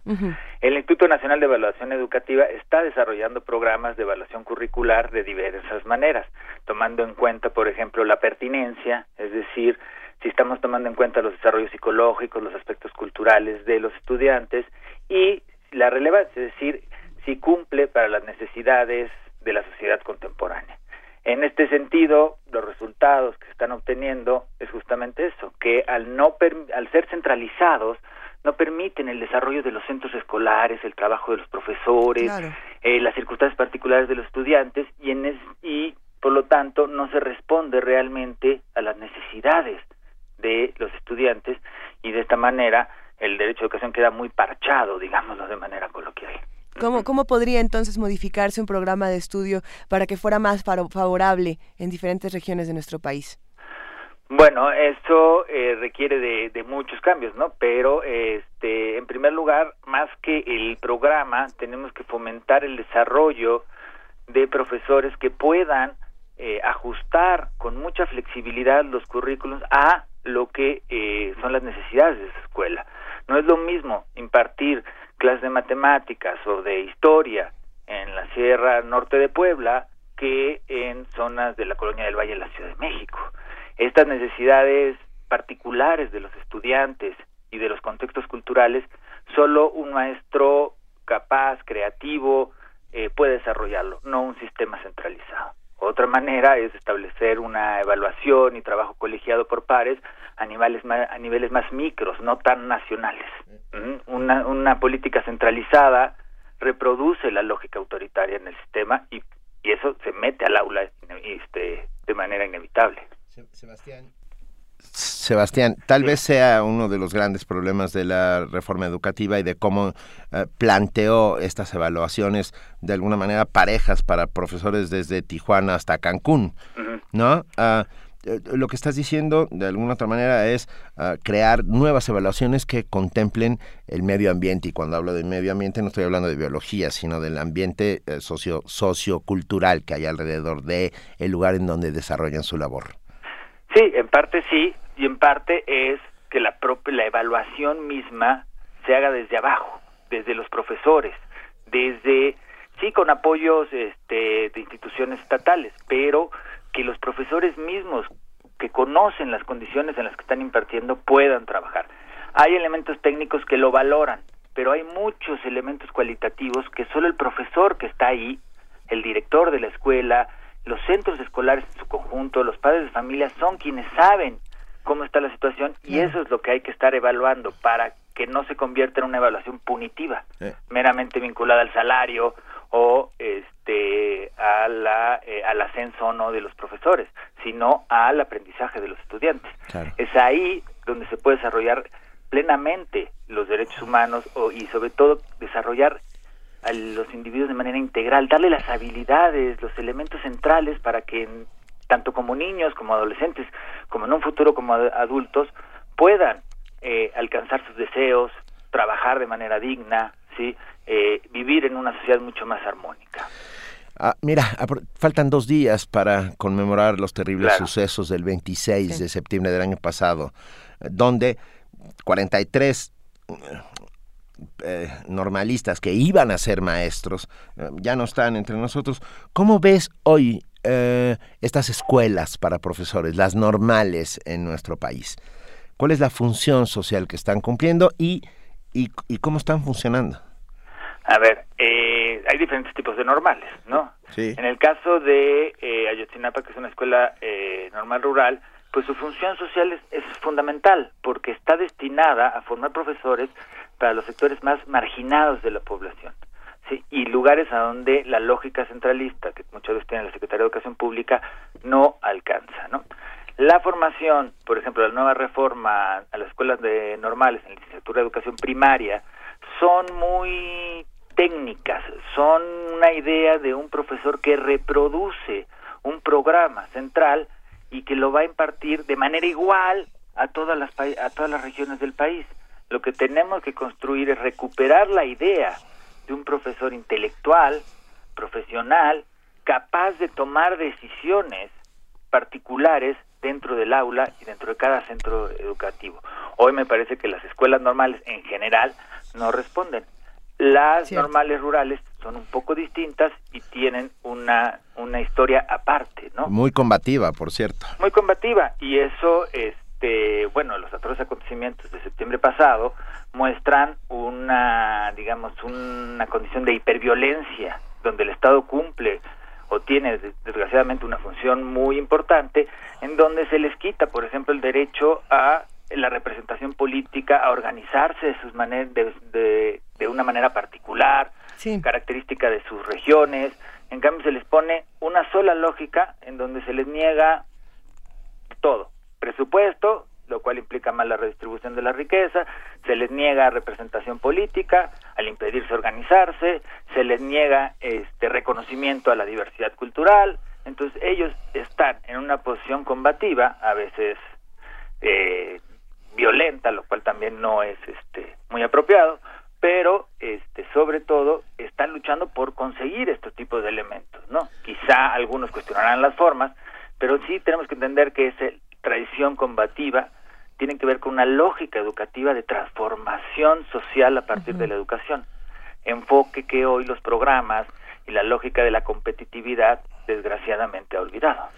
Ah, a ver, eh, Sebastián Planos, ¿podrías hablar un poquito sobre lo que eh, el evento que sucederá mañana, Derechos Humanos y Derechos a la Educación, Violencia, Equidad y Justicia? Claro que sí. Mira, eh, lo, los objetivos son dos, básicamente. Uno, por supuesto, es recordar, tener presente los atroces y criminales eventos que sucedieron igual a Guerrero con la desaparición de los 43 estudiantes, ¿sí? Para luchar, ¿sí? contra el olvido y la impunidad que lacera nuestro país, ¿no?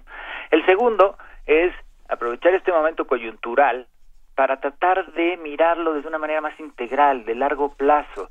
Hay condiciones históricas, aspectos estructurales, como eh, las relaciones entre educación, economía y política, equidad, presupuestos que entran en juego y que también son parte de la profunda desigualdad que entra en México y de la que Ayotzinapa eh, es, digamos, un atroz, horrible, vergonzoso eh, ejemplo de esta profunda desigualdad. Entonces, es mirarlo sí desde la necesidad de justicia, pero sobre todo de justicia social, donde la educación cumple una función importante en la redistribución de la riqueza y en la eh, representación política, en la el reconocimiento a la diversidad. Entonces, esos dos objetivos los hemos organizado en dos mesas, una dedicada a ver los aspectos generales de derechos humanos y las condiciones eh, en la educación, viendo sobre todo la potencialidad, recuperar la potencialidad educativa para una sociedad basada en los derechos humanos y no en una idea de competitividad. Y la segunda mesa la vamos a formar ya más sobre problemas de equidad, diversidad, presupuestos, más de manera más particular sobre el derecho a la educación. ¿La entrada es libre? La entrada es libre y están todos invitados y en dado caso que no puedan asistir vamos a hacer una transmisión en vivo, en línea, en, en www.isue.unam.mx o en el canal de YouTube Isue UNAM Oficial. Hay que recordar que Isue tiene dos Is al principio porque es un instituto de investigación sobre la universidad y la educación. En esta página también podemos consultar más sobre este evento.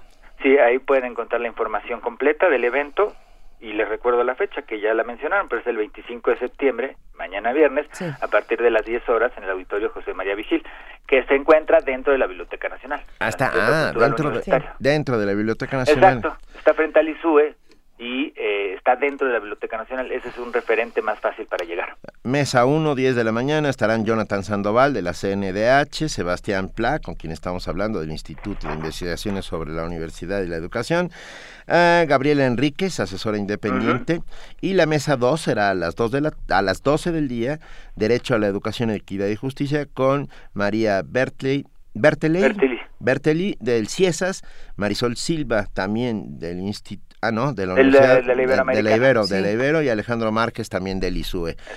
Pues muchísimas gracias. Tú, a ver, perdón, pero no soporto la tentación. ¿Tú recuerdas que fuiste maestro de prepa de Luisa Iglesias? Fui maestro de prepa de Luisa Iglesias. Así es, este, Sebastián. espero que me haya ido bien. Y te fue muy bien. no, precisamente es agradecer a todos los maestros que tenemos, agradecer que, que esta educación que nosotros tenemos nos ha ayudado a luchar contra el olvido, a luchar contra la desigualdad y contra esta violencia naturalizada que tiene que desaparecer de nuestro país. Gracias por todo, Sebastián. No, de nada. Un abrazo y mucha suerte mañana. Muchas gracias. Hasta luego. Primer movimiento la vida en otro sentido.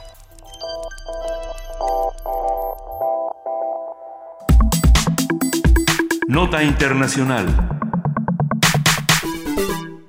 Los ciudadanos de Cataluña están convocados a elecciones el próximo domingo para elegir parlamento. Son unas elecciones, ah, perdón, perdón, perdón, son unas elecciones autonómicas trascendentales porque influirán notablemente en la evolución de la cuestión catalana, ya que el presidente catalán, Artur Mas, pretende convertir estos comicios en un mero plebiscito independista. Esto es lo que dice. Independentista, perdón, sí. Independentista. Artur Mas ha declarado que si la plataforma con la que se presenta Juntos por el Sí y la candidatura de Unidad Popular obtienen los 68 escaños que le otorgarían, que le otorgarían la mayoría absoluta, iniciará su hoja de ruta hacia la independencia.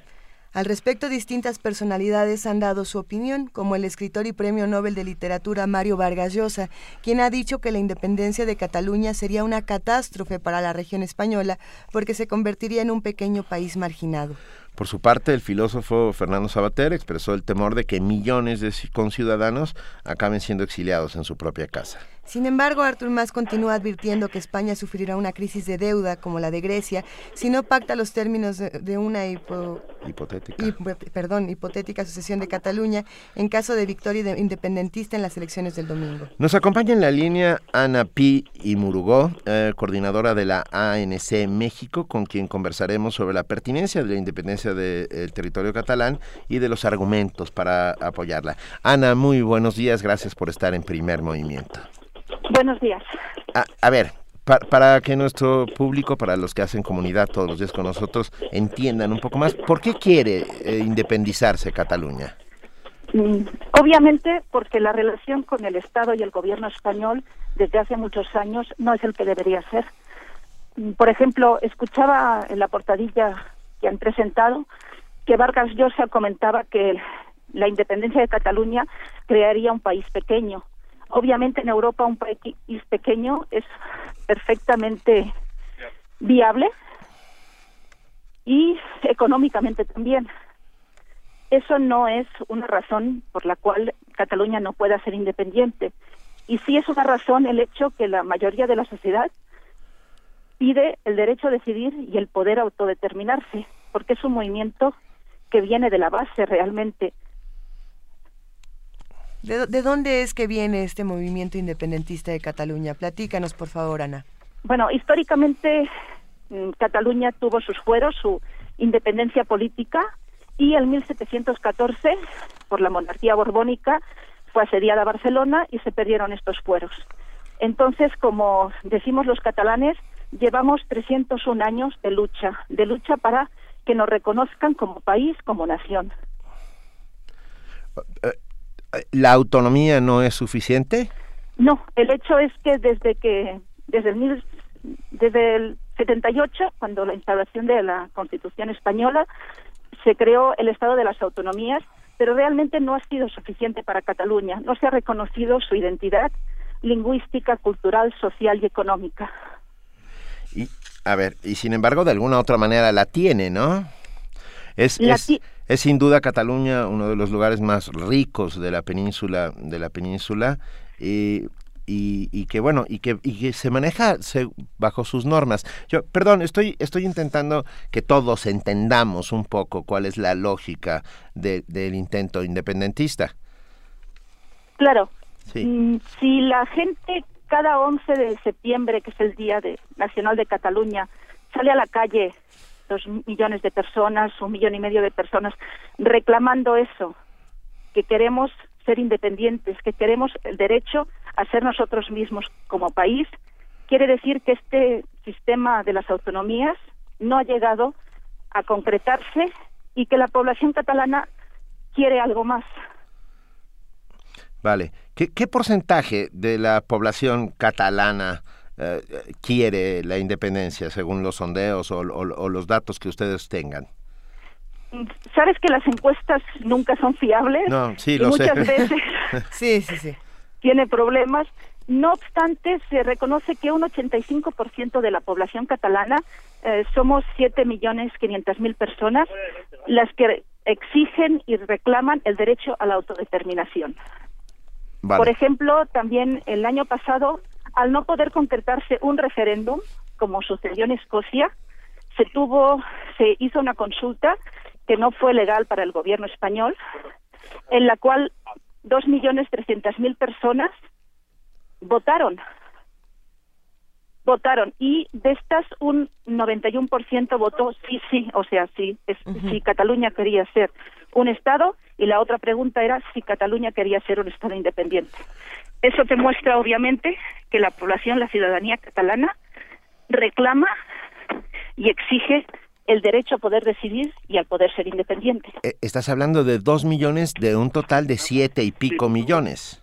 Mm, pero de votantes son dos, cinco millones doscientas mil personas. Igual, es un poco menos de la mitad entonces. Pero es gente que no, no, estoy, estoy intentando ser lo más... Ah, Ah, no, de abogado del diablo, que es mi misión, pues. Perfecto, es así como debe ser, tenemos que dialogar. Sí, claro. A mí, a mí me interesa saber qué es lo que, lo que ocurre en el resto de España y cómo están viendo lo que está pasando en Cataluña y qué es lo que despierta en los ciudadanos españoles. Es distinto la ciudadanía española, obviamente, que el gobierno español. el, el gobierno español está llevando a cabo una estrategia del miedo, y impidiéndonos a los catalanes expresarnos. Nuestra relación con, con los españoles es y seguirá siendo siempre fluida. La, las estadísticas te dicen que un 80% de la población catalana no es nacida en Cataluña y tampoco sus padres. La mayoría de los padres de la gente en Cataluña es de origen español. Y no obstante, queremos seguir siendo diferentes, queremos tener un Estado propio que nos permita herramientas para podernos manejar políticamente, socialmente y económicamente. Eh, en este Estado propio, pongamos que se logra la independencia de Cataluña y se convierte en un país ¿quiénes serían eh, los ciudadanos de ese país? ¿Solo los catalanes o todos los que viven en, en el territorio de los país, del país catalán? todos los que viven, trabajan y están y quieren ser catalanes. Mm, Cataluña es un ejemplo de integración, de que la gente que no ha nacido en Cataluña, es, si vive y trabaja y se siente catalana, puede ser perfectamente catalana y lo es. Por ejemplo, el gobierno español ha llevado a cabo una, y también algunos partidos políticos, una campaña diciendo que los que son de origen extremeño, andaluz, no son catalanes, sois otros catalanes, no todos son catalanes, de origen magrebí, de origen latinoamericano. Se pueden tener, obviamente, las dos nacionalidades.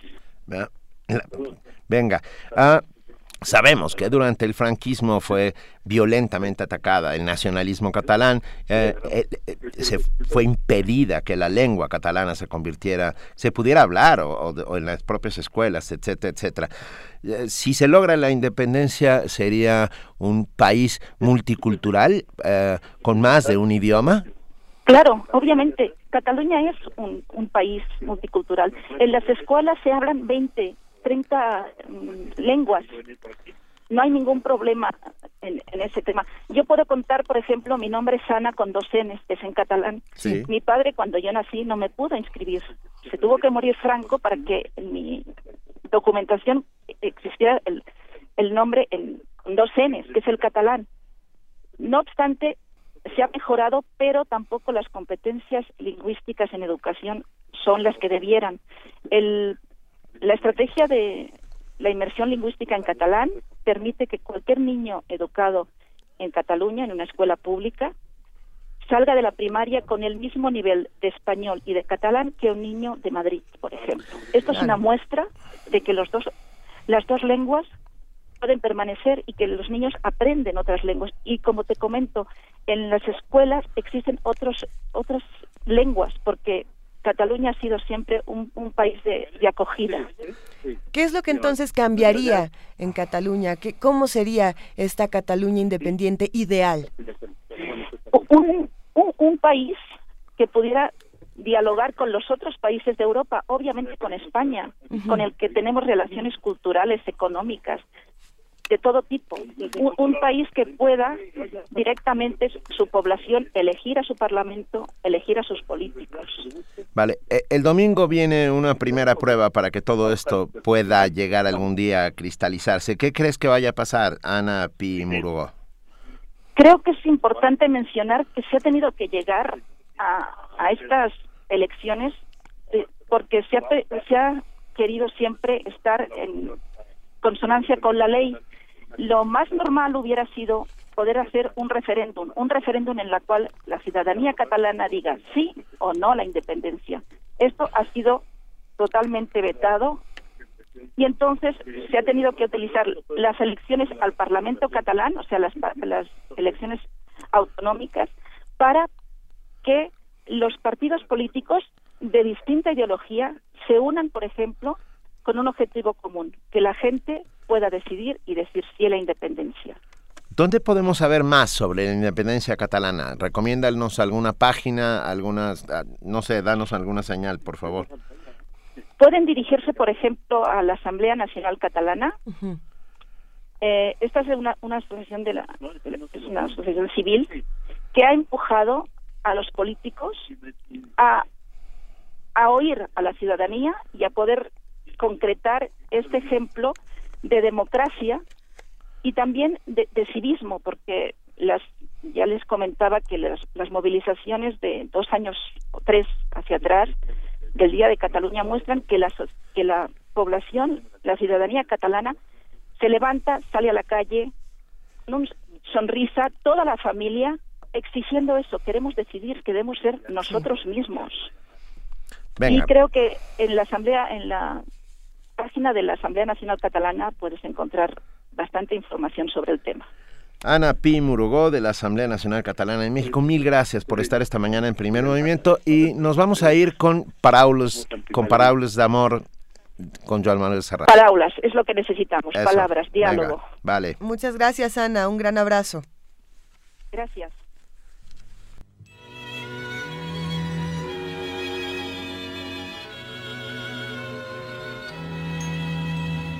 Ella em va estimar tant. Jo me l'estimo encara. Plegats vam travessar una porta tancada. Ella com us ho podré dir era tot el meu món llavors. Quan la, la llar cremava només paraules d'amor. Paraules d'amor senzilles i tendres no en sabíem més teníem 15 anys no havíem tingut massa temps per aprendre. Tot just despertàvem del son dels infants. En teníem prou amb tres frases fetes que havíem après d'antics comedians històries d'amor somnis de poetes on sabia més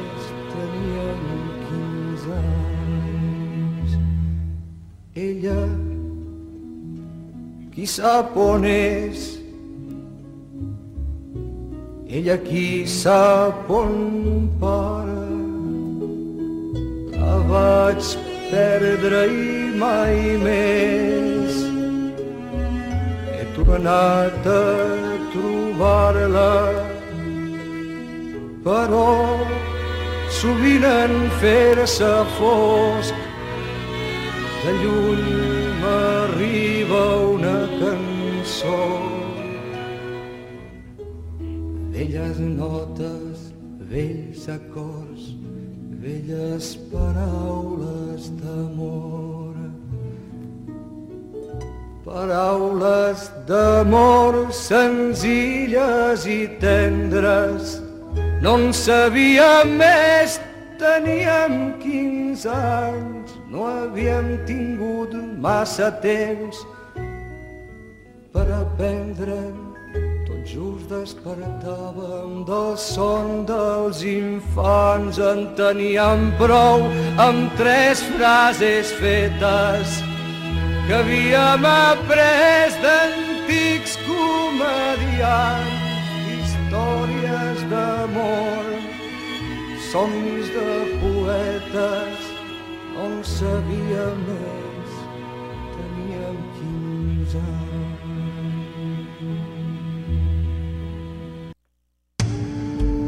Primer movimiento. La vida en otro sentido.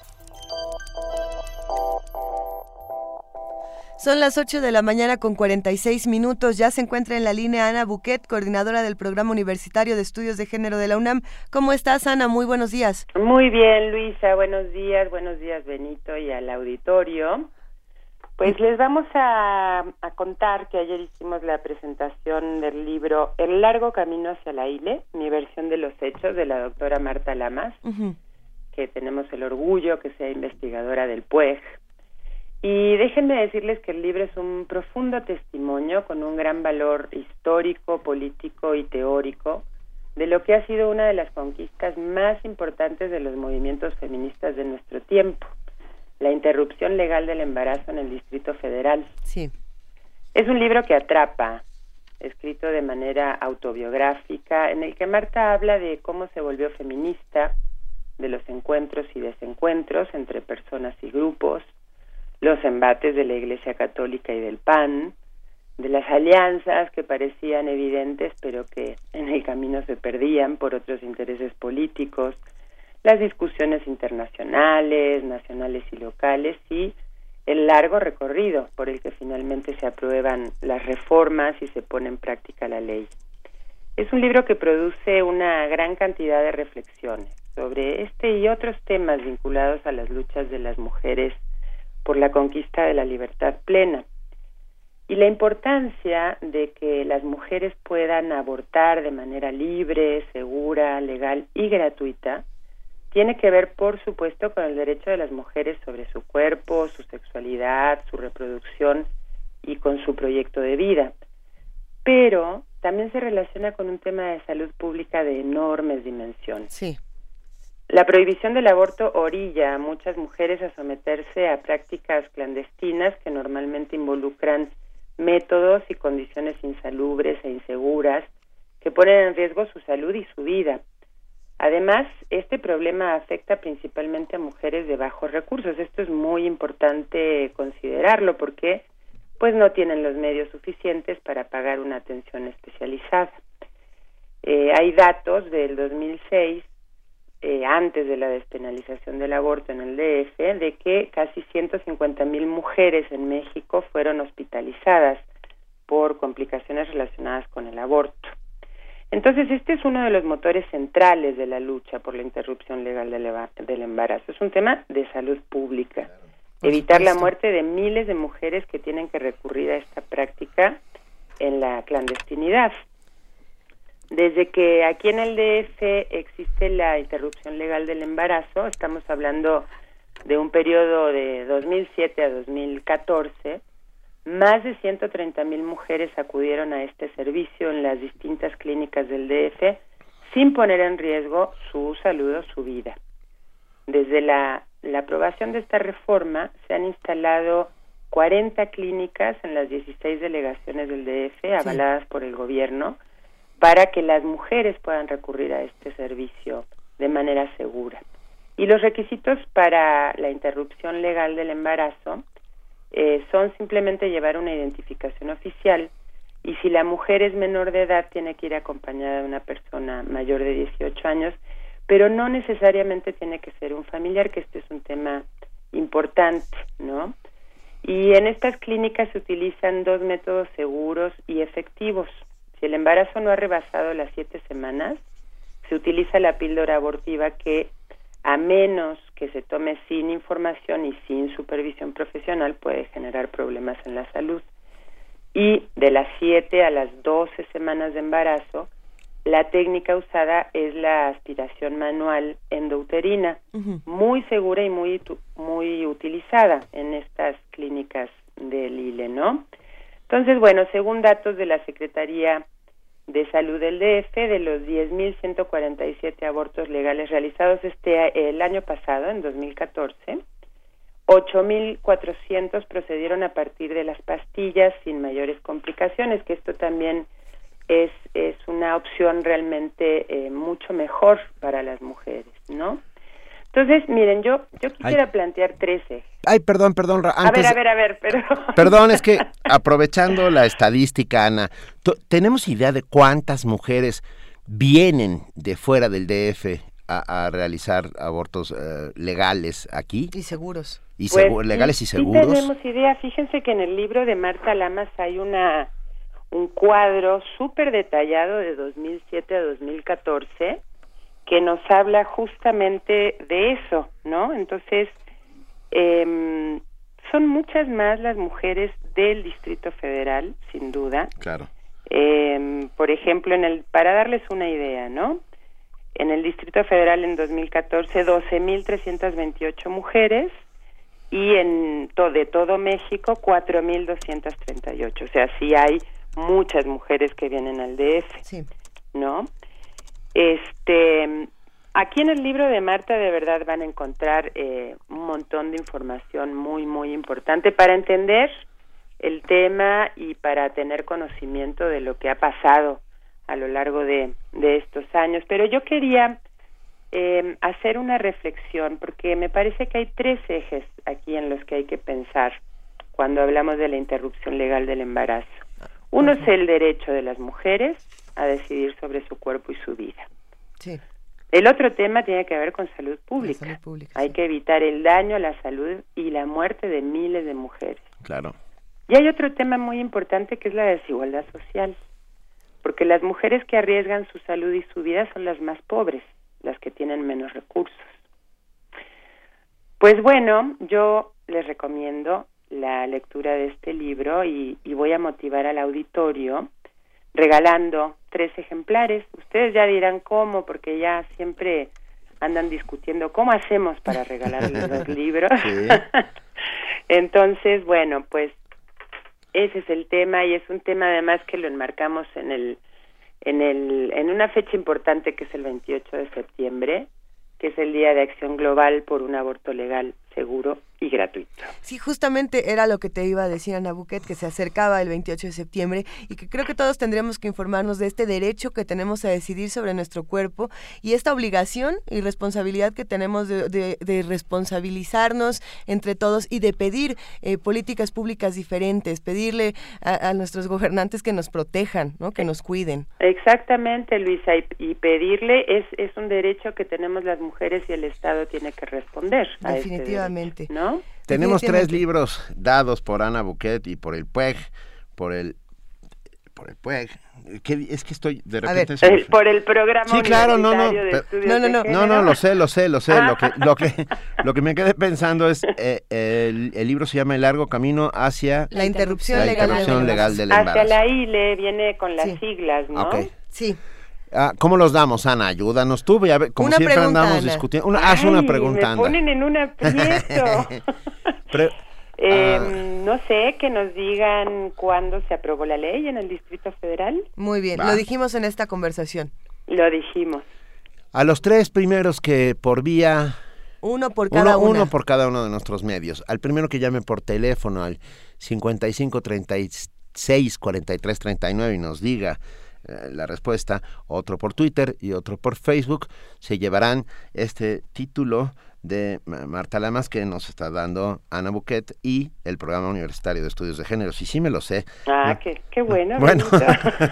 es una discusión fundamental que debemos seguir teniendo y que quizá ya e, e, es algo que no debe que no deberíamos estar discutiendo. Ya no tendríamos que discutirlo, pero hay que discutirlo hasta que sea necesario. Así es, para seguir avanzando porque en el DF tenemos este privilegio porque ahora es un privilegio. Hay que avanzar en todo el país a seguir luchando. Mil gracias, Ana, Ana Buquet. Te mandamos un abrazo y aquí estamos. Aquí seguimos y te lo agradecemos como siempre. Un gusto enorme. Igual. Bye. Primer movimiento. Donde la raza habla. El rito comienza en el escenario. Los sonidos emergen, deambulan por el recinto se cuelan en los oídos y estremecen los sentidos. Festival Intersección. los encuentros sonoros de Radio UNAM. Todos los viernes a las 21 horas en vivo desde la sala Julián Carrillo. Escúchalos a través del 96.1 de FM, www.radiounam.unam.mx o ven a Adolfo Prieto 133 Colonia del Valle, cerca del Metrobús Amores. La entrada es libre. En la capital del país, los mexicanos ya votamos.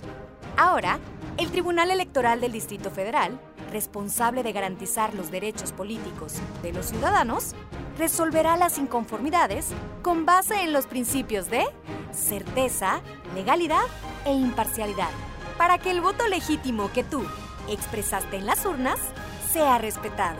Tribunal Electoral del Distrito Federal, por la protección de tus derechos político-electorales. En septiembre, ven a la sala Julián Carrillo y disfruta Casta Diva. Espectáculo de ópera y ballet creado por Luis Santillán. El corazón femenino a través de la poesía, con el Ballet Ensamble de México, Adolfo Prieto 133, Colonia del Valle, los lunes a las 8 de la noche. Entrada libre. Radio UNAM.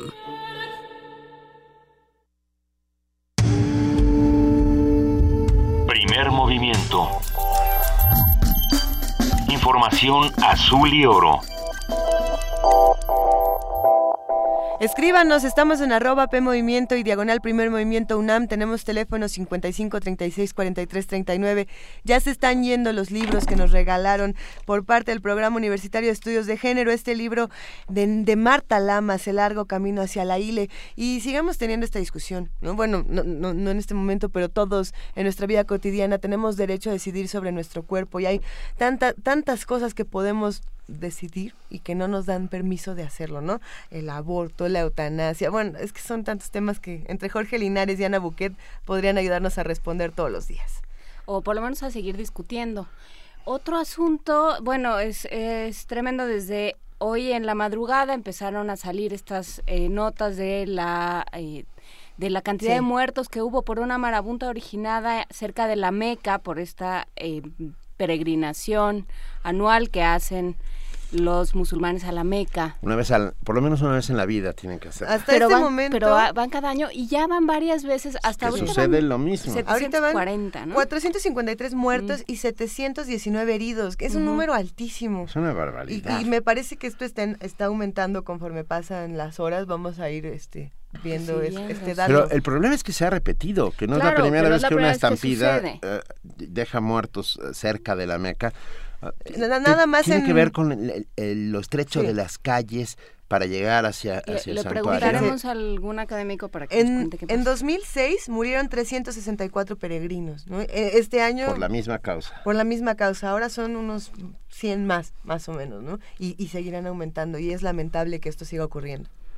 Estas estampidas en, en la Meca, en territorio de Arabia Saudita, además, se los digo, todos son hombres. Uh, ahí no hay mujeres, las mujeres no tienen prohibida, prohibida la entrada a la Meca, estamos sabemos que todos son hombres. Hablando de género, justamente. No, no sé qué, sí.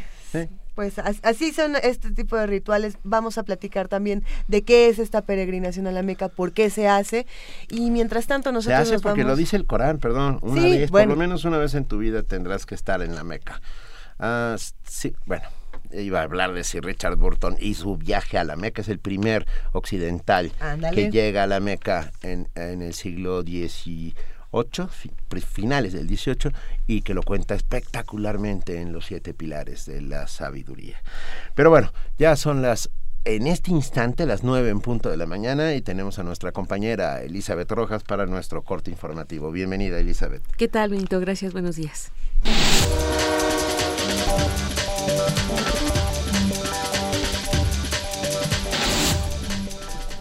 Álvaro Uribe afirmó que el acuerdo de justicia alcanzado entre el gobierno de su país y el grupo insurgente de las FARC permite la impunidad en crímenes atroces. Para el expresidente colombiano, el gobierno de Juan Manuel Santos ha aceptado que delincuentes responsables de atrocidades no vayan a la cárcel a condición de confesar sus responsabilidades criminales. Ayer el gobierno de Colombia y las FARC anunciaron la creación de una jurisdicción especial para la paz a la que se someterán quienes hayan cometido crímenes durante el conflicto armado.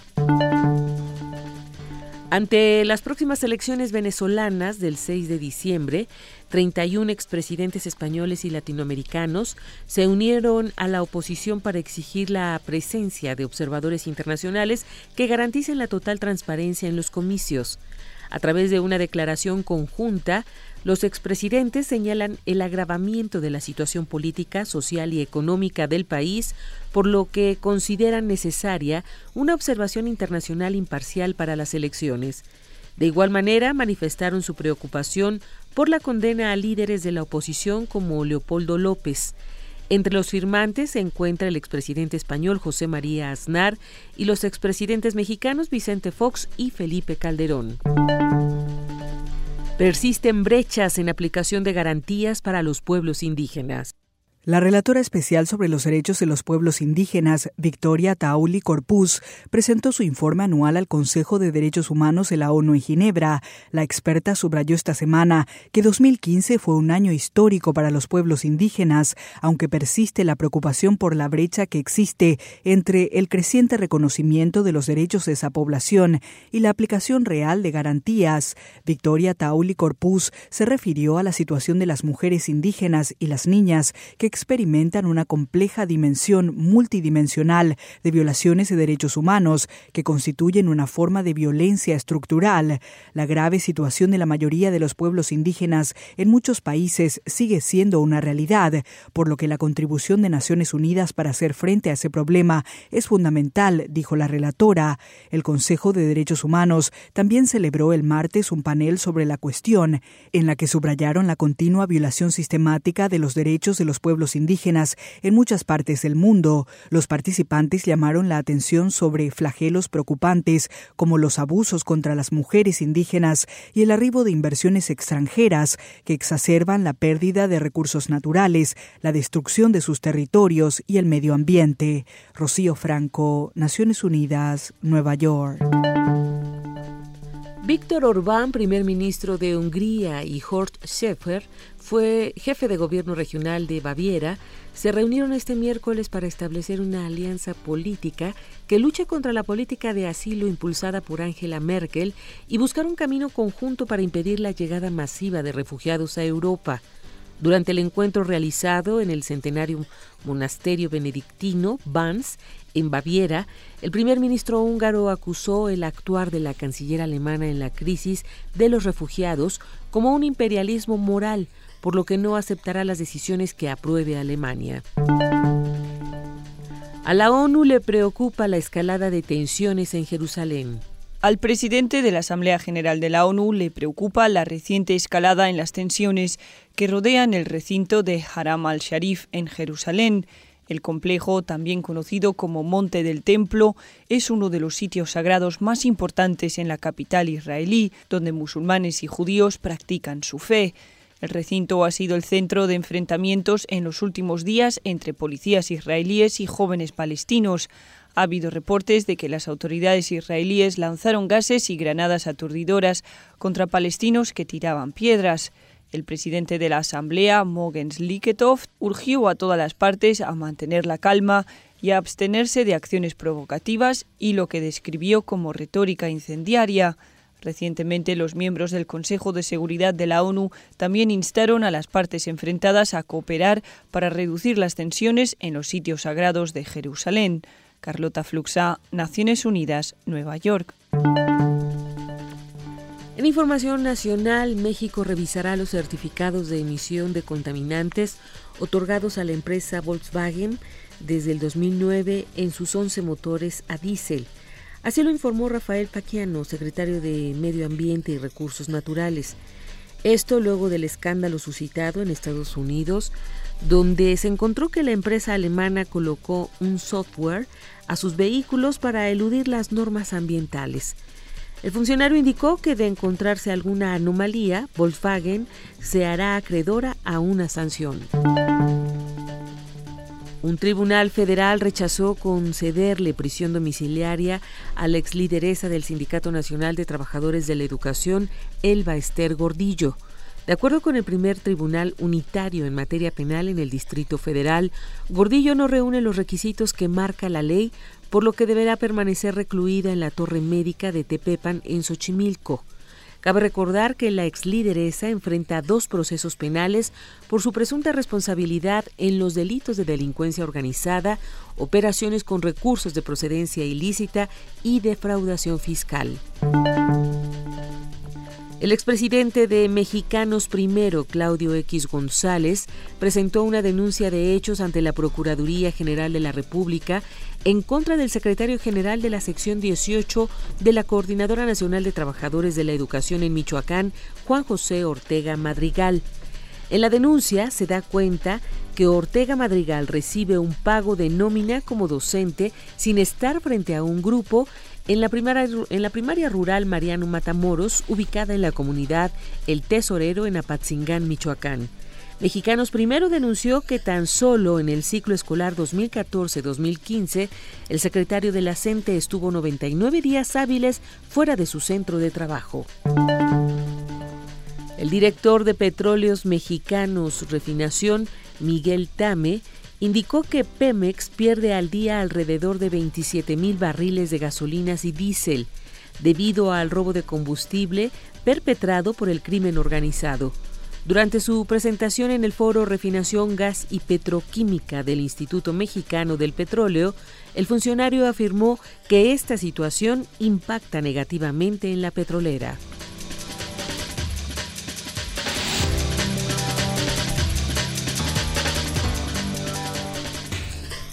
9 de la mañana, 7 minutos. Muchas gracias a nuestra compañera Elizabeth Rojas por este corte informativo y nos vemos mañana en punto de las 8. Hasta mañana, Benito. Gracias.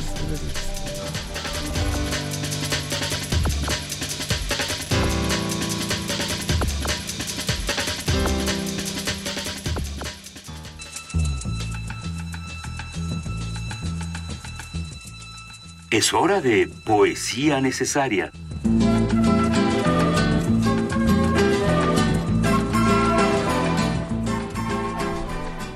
Es hora de poesía necesaria, me toca a mí, pero antes de hacerlo les tenemos un anuncio importante.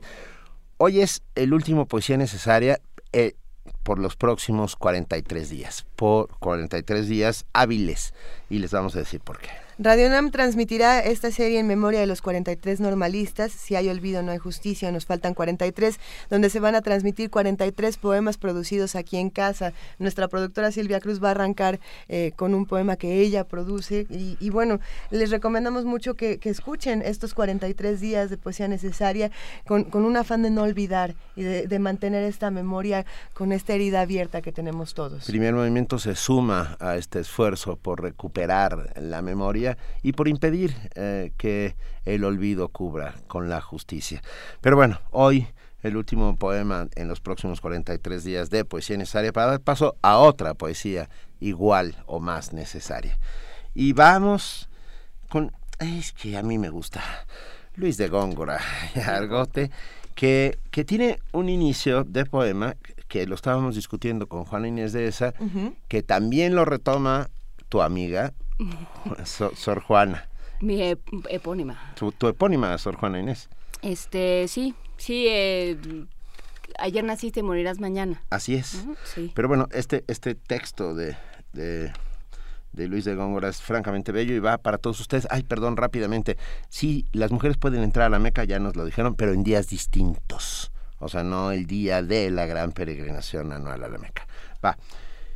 Para todos ustedes, Luis de Góngora y Argote, uno de los grandes genios del siglo de oro español. Ayer naciste y morirás mañana. Para tan breve ser, ¿quién te dio vida? Para vivir tan poco estás lucida y para no ser nada estás lozana. Si te engañó tu hermosura vana, bien presto la verás desvanecida, porque en tu hermosura está escondida la ocasión de morir, muerte temprana. Cuando te corte la robusta mano, ley de la agricultura permitida, grosero aliento acabará tu suerte. No salgas, que te aguarda algún tirano. Dilata tu nacer para tu vida, que anticipas tu ser para tu muerte. Primer movimiento. Escucha la vida con otro sentido.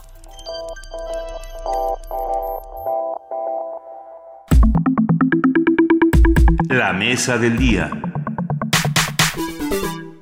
Como cada jueves, la mesa del día es Mundos Posibles, este espacio en el que transformamos nuestra realidad y nos planteamos alternativas. Esta mañana, Mundos Posibles no puede evitar hablar de Ayotzinapa. Estamos aquí con el doctor Alberto Betancourt, doctor en Historia, profesor de la Facultad de Filosofía y Letras de la UNAM y coordinador del Observatorio del G20 de la misma facultad. Buenos días, Alberto, y gracias por estar una vez más aquí con nosotros. Hola, Luisa Benito, Juana Inés, buenos días. Un abrazo para todos nuestros amigos del del auditorio. Yo creo que hay acontecimientos en la vida de los países que son determinantes, podríamos decir desde un punto de vista ontológico, en el sentido de que lo que es ese país se va a determinar en función de la manera en que se posiciona frente al acontecimiento. Y Ayotzinapa, desde mi punto de vista, es uno de esos eventos que marcan el destino de una nación, que han polarizado a la opinión pública y que reclaman toda nuestra atención y nuestra reflexión. Eh, quisiera dedicar nuestra sección del día de hoy al informe de aproximadamente 500 páginas que elaboró el grupo interdisciplinario de expertos independientes sobre lo ocurrido en Ayotzinapa y el cual desde mi punto de vista constituye un viaje estremecedor a la noche de Iguala, a esta noche que ha conmovido al mundo entero y que sacudió a la sociedad mexicana. Para que podamos decir que vivimos en una república, es necesario afrontar la herida de Ayotzinapa y aclarar lo ocurrido, fincar responsabilidades y reconstruir la dignidad. En ese marco, el informe constituye un documento histórico por varias razones. En primer lugar, eh, Luisa, pues es, un una reconstrucción experta de lo ocurrido. Eh, es un documento que cuenta con abundante aparato crítico, que da la voz a numerosos actores y testigos, fue realizada por expertos de diversas disciplinas y cuenta simultáneamente con la confianza de los papás y la venia del Estado mexicano. En ese sentido, pues eh, es un documento muy importante, porque para poder fijar nuestra postura responsablemente, eficazmente, en términos políticos, pues necesitamos saber qué fue lo que ocurrió. Y el problema muy grave que teníamos como sociedad es que la primera investigación realizada por la Procuraduría General de la República fue eh, insuficiente para dar certeza de lo que había ocurrido. De tal suerte que este informe del grupo eh, interdisciplinario de expertos independientes, pues juega un papel fundamental porque ayuda de alguna manera a restañar lo que podríamos llamar la confianza o la relación, bueno, a, reconstruir o empezar a reconstruir la relación entre gobernantes y gobernados, porque lo que ocurrió en el país es que buena parte de la sociedad mexicana no creímos, eh, no nos parecía verosímil la investigación que realizó la Procuraduría General de la República.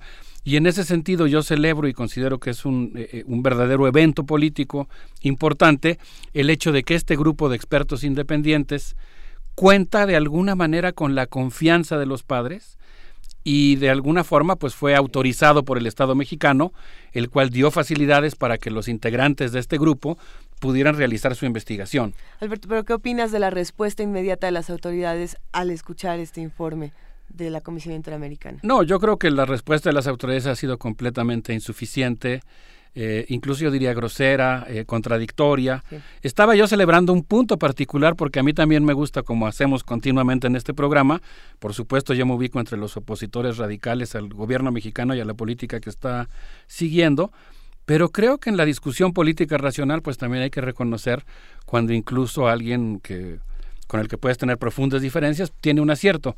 Y yo creo que el hecho de que el gobierno mexicano haya facilitado el que el grupo de expertos pudiera tener acceso a los expedientes, etcétera, pues fue en ese sentido muy puntual, pues un acierto del gobierno mexicano. En lo demás, desde luego, estoy completamente insatisfecho y creo que el gobierno mexicano, pues ha cometido, específicamente la presidencia de la República, ha cometido una serie de errores y de eh, actitudes que tienen muy poca sensibilidad respecto al dolor de los padres, de las víctimas, de la comunidad, eh, e incluso creo que ha tenido una actitud provocadora. Mencionaba yo que este documento me parece que es muy importante porque, entre otras cosas, refuta fundadamente la primera versión oficial. Es un texto que a mí me llamó mucho la atención, Benito, porque me parece que es un texto humilde en el sentido de que aclara muchas cosas respecto a lo ocurrido, pero por otra parte reconoce que hay grandes segmentos de los eventos ocurridos esa trágica noche sobre los que no puede emitir una opinión porque no cuenta con la información suficiente, específicamente pues respecto al paradero y el destino de los 43 eh, jóvenes desaparecidos. Me parece, por lo tanto, que el documento llena un vacío informativo respecto a un tema de la mayor importancia para la sociedad mexicana y para la relación entre gobernantes y gobernados. Y creo yo, estaba yo platicando con un amigo, Pablo Miranda, quien es coordinador del repositorio electrónico de nuestra facultad, un espacio que guarda tesoros sensacionales de las cosas que se producen en la Facultad de Filosofía y Letras, y él me decía que esto era como el informe masacre en Argentina. Es decir, que se trata de un documento que es fundamental para la vida democrática del país, en el sentido de que en la medida en que sepamos lo que ocurrió, pues vamos a tener oportunidad de resolver y afrontar algunas cosas. Y que ojalá llegue mucho más allá. Quiero decir que pueda, gracias a ese documento, sentarse en nueva jurisprudencia. Creo que eso sería importantísimo, Alberto. No sé cómo lo ves. Por supuesto, yo creo que se trata de un documento que ahora habría que actualizar, habría que darle vida. Digamos, habría que convertir la investigación, que tiene muchos méritos, en un acontecimiento político. Y esa es una tarea de todos. Lo primero que yo diría Claro, todos hemos eh, tenido acceso en los días recientes a fragmentos, a destellos, a síntesis, a comentarios del informe. Yo creo que es un tipo de documento que vale la pena leer. Por supuesto es muy extenso, mencionaba yo su, eh, grosor de 500 páginas.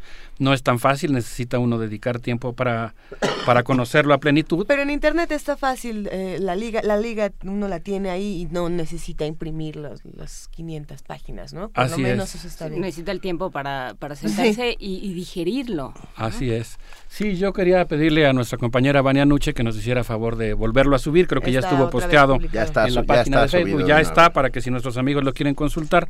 Yo me quedé en la página 180 aproximadamente, que es donde va reconstruyendo los acontecimientos.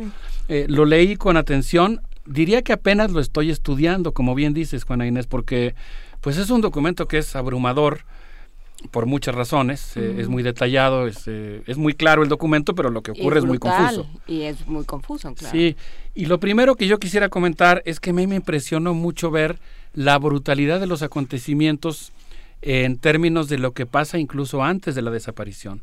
Porque la desaparición ha sido un acontecimiento tan fuerte que pues, eh, digamos, nos cala hacia allá.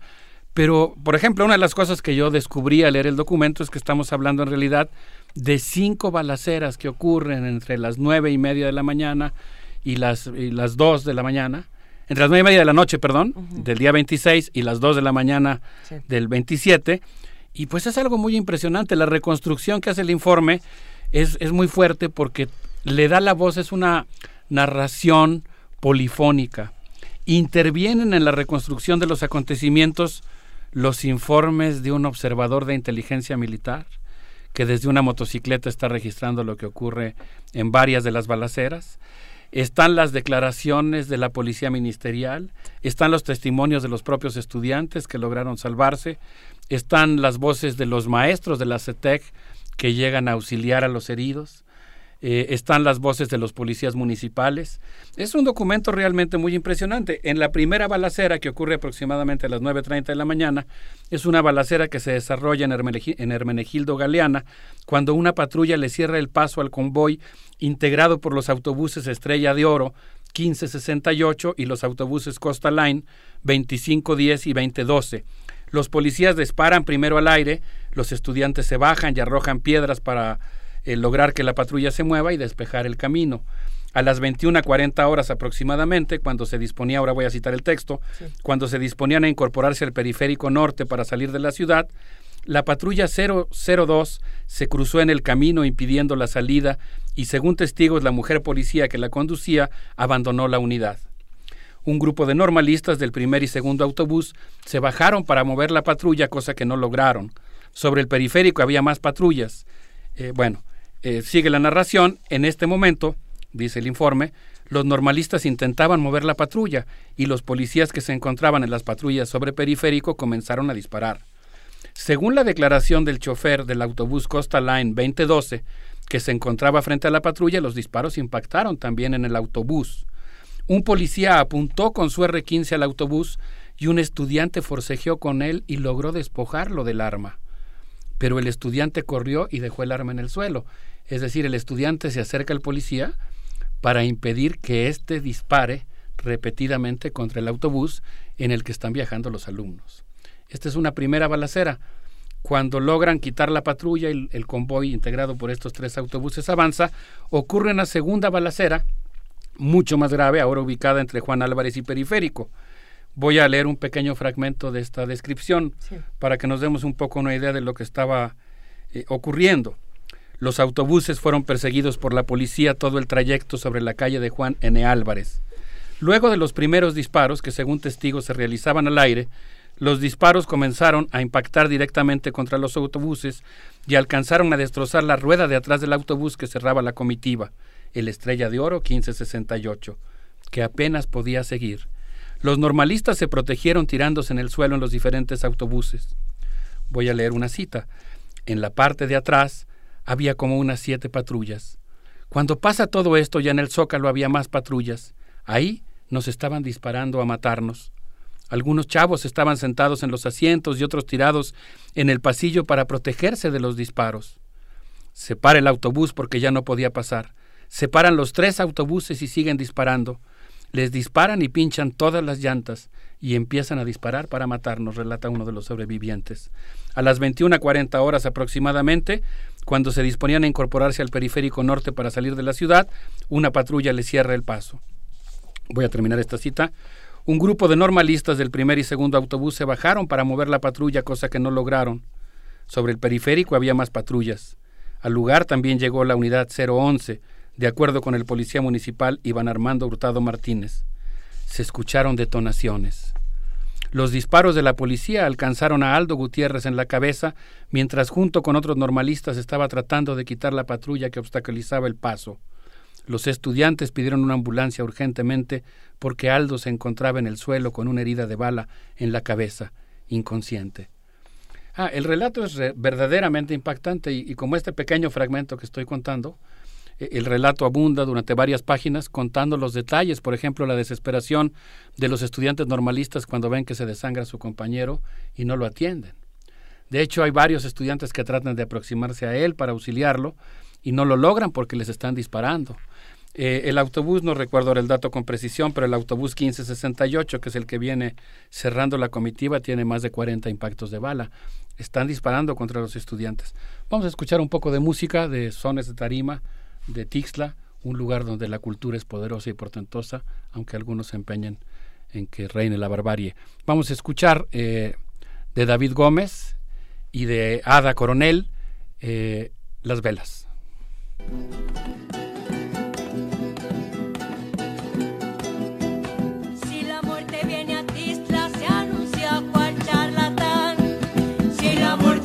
Tixla, se anuncia cual charlatán. Velas truenan, un velorio anunciarán. Si la muerte viene a Tixla.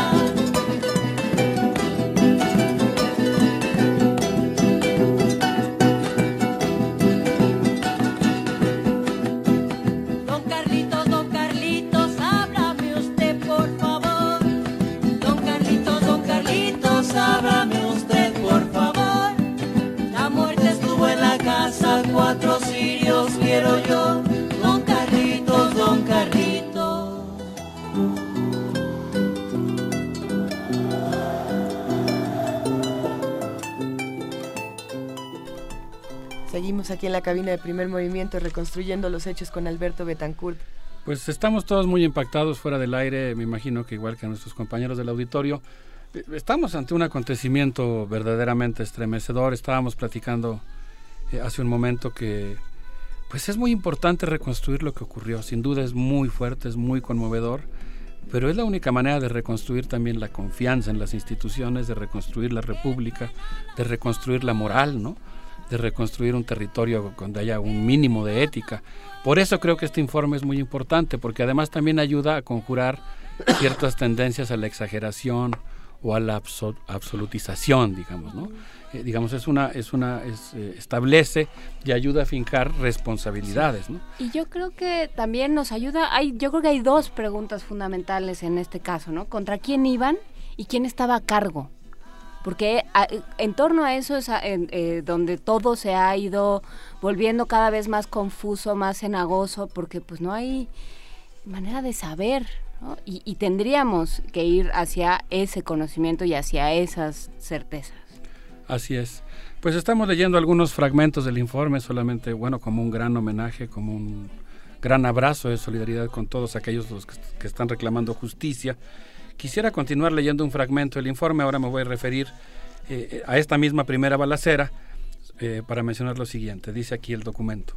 Según la declaración ante la Procuraduría General de la República del comandante del Batallón 27, el coronel José Rodríguez, y de acuerdo con un informe desclasificado, aquí es donde insisto que, es una virtud del informe y del gobierno mexicano haber permitido acceso a cierta información, vuelvo al documento, el ejército tenía a esa hora información sobre lo sucedido y se puso en contacto con Francisco Flores, jefe de la Policía Municipal. En el punto eh, F de dicho informe se dice, y viene una cita de este informe, se estableció comunicación con el C. Felipe Flores Velázquez, secretario de Seguridad Pública del municipio de Iguala Guerrero, quien manifestó con una actitud de reserva y tratando de minimizar los hechos, que su personal se encontraba establecido en los filtros que se ubicaban en las salidas de esta ciudad y que no tenían ningún carro detenido y que no se habían suscitado disparos de armas de fuego. Eh, una hora más tarde terminó la cita del documento militar. Una hora más tarde, miembros del ejército acudieron al hospital para verificar que habían sido internadas personas que tenían heridas de arma de fuego. Es decir, hasta este punto del acontecimiento, digamos, la primera parte de la balacera, el documento, el informe del grupo interdisciplinario da cuenta de que había observadores de inteligencia militar que estuvieron rindiendo permanentemente eh, reportes de lo ocurrido. Eh, hasta este momento pues están haciendo lo que les corresponde, digamos, y eh, pues encontramos este testimonio en el que la policía niega lo que es evidente que ha ocurrido, que es que ha habido una balacera que ha durado aproximadamente 20 minutos en la cual hay varios estudiantes heridos.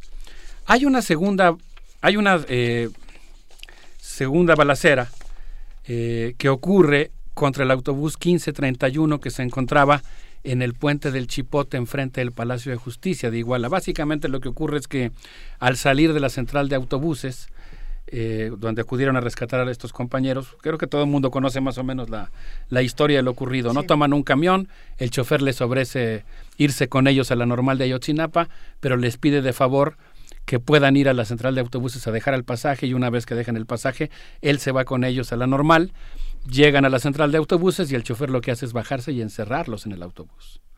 De tal suerte que ellos llaman por celular a sus compañeros y llegan, eh, creo que llega uno o dos camiones a rescatarlos, abren la puerta del autobús en el que estaban encerrados y entonces deciden tomar los dos autobuses Costa Line. De tal manera que de la central de autobuses salen eh, cuatro autobuses, eh, uno de ellos los tres que están en la primera balacera que acabamos de describir, y un segundo autobús, eh, que es este autobús, el Estrella de Oro 1531, que es interceptado por la policía casi enfrente del Palacio de Justicia. Aquí la descripción del informe dice, según la declaración del agente de inteligencia militar, EM, a las 22 horas se desplazó hacia la zona frente al Palacio de Justicia, donde se encontraba el autobús interceptado por la Policía Municipal de Iguala, después de recibir el aviso del sargento C del C4, es decir, unos minutos después de que el autobús fuera detenido. En su declaración señala que el autobús Estrella de Oro fue inicialmente interceptado por dos patrullas de la Policía Municipal, quienes trataban de bajar del autobús a los normalistas que se resistían a ello y habrían arrojado piedras desde el interior. El agente de inteligencia militar presente estuvo en el lugar de 45 minutos a una hora, lo que confirma que la acción de bajarlos y detenerlos se dio durante un tiempo largo en el que él permaneció ahí. Es muy impresionante porque hay un momento en el que el, informe describe que los policías son ahora los que están primero, disparando y después arrojando piedras contra los vidrios del autobús. La policía arroja las piedras para poder arrojar gas mostaza y obligar a los eh, pasajeros, a los estudiantes de la normal, a salir del autobús, a salir del autobús en medio de un tiroteo. Eh, de hecho, hay una declaración del autobús de este, mm, de la Estrella de Oro 1531, que es uno de los eh, choferes que declara lo ocurrido y pues cuenta, cuenta lo que está pasando. Eh, viene aquí otro testimonio de, estas, de esta balacera ocurrida frente al Palacio de Justicia de Iguala que dice, una familia que se comunicó con su hijo en ese momento tuvo conocimiento de la violencia y detención que estaban sufriendo.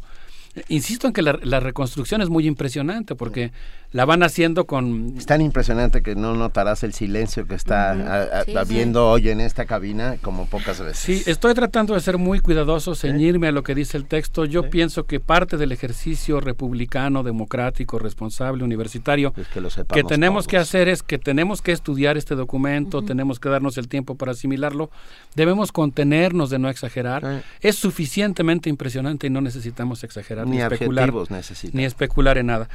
Eh, esta familia se comunicó con su hijo, en ese momento tuvo conocimiento de la violencia y detención que estaban sufriendo. La familia de IJL. Uno de los normalistas que iban en ese autobús relata que el joven les llamó para pedir una recarga del teléfono y les contó los detalles de la agresión que estaban sufriendo, que estaban rodeados por policías, que estos habían roto los cristales y que les estaban echando gas. Al fondo se escuchaban gritos de otros normalistas por teléfono. Los familiares de JAN hablaron en ese momento con él y cuentan que les dijo. Esto, bueno, es muy impresionante porque son los chavos desesperados. Ya pudimos ver que estuvieron aproximadamente 45 minutos bajo el fuego de la policía, bajo las piedras de la policía, bajo el gas tóxico de la policía. Y bueno, pues eh, en algún momento hablan por teléfono celular y se comunican con sus familias. Este chavo dijo, nos están tirando piedras, a uno de mis amigos ya lo lastimaron, nos, están nos está atacando la policía, mi amigo está tirado, se oían balazos, también dijo. Huele feo, huele muy feo. Bueno, eh, debo decir que la mayoría de los jóvenes desaparecidos, según el informe, se encontraban en estos dos autobuses que acabo de mencionar. Eh, se encontraban en el autobús 1568, que fue atacado como parte de este primer convoy, y en este segundo autobús. Hay una siguiente balacera que es igualmente terrible contra los estudiantes de la Estrella Roja que, que, arribaron al puente Chipote. Estos muchachos que están ahí frente al Palacio de Justicia, tiroteados por la policía, se comunican por celular con sus compañeros del autobús Estrella Roja que se había adelantado en la carretera, por eso se separaron, y el autobús regresa a ayudarles. Y cuando regresa se encuentra con que la policía pues intenta, intenta también disparar contra ellos. Según los sobrevivientes, tres de los policías ministeriales les tiraron piedras, mientras otro se encontraba hablando por radio. Eh, de tal manera que la policía comienza a disparar y los reportes del C4 recogen dicha balacera y señalan el envío de una patrulla federal. Viene una cita. Pasamos por un callejón que llevaba hasta unas escaleras empinadas hacia un cerro. Cuando dispararon los policías municipales empezaron a subir para perseguirnos, pero estaban más llenitos y no pudieron seguir y empezamos a tirarles piedras. Una señora les gritó Déjenlos, no les hace nada. Había policías que estaban subiendo para chequear dónde estábamos, relata F en el testimonio rendido a este grupo.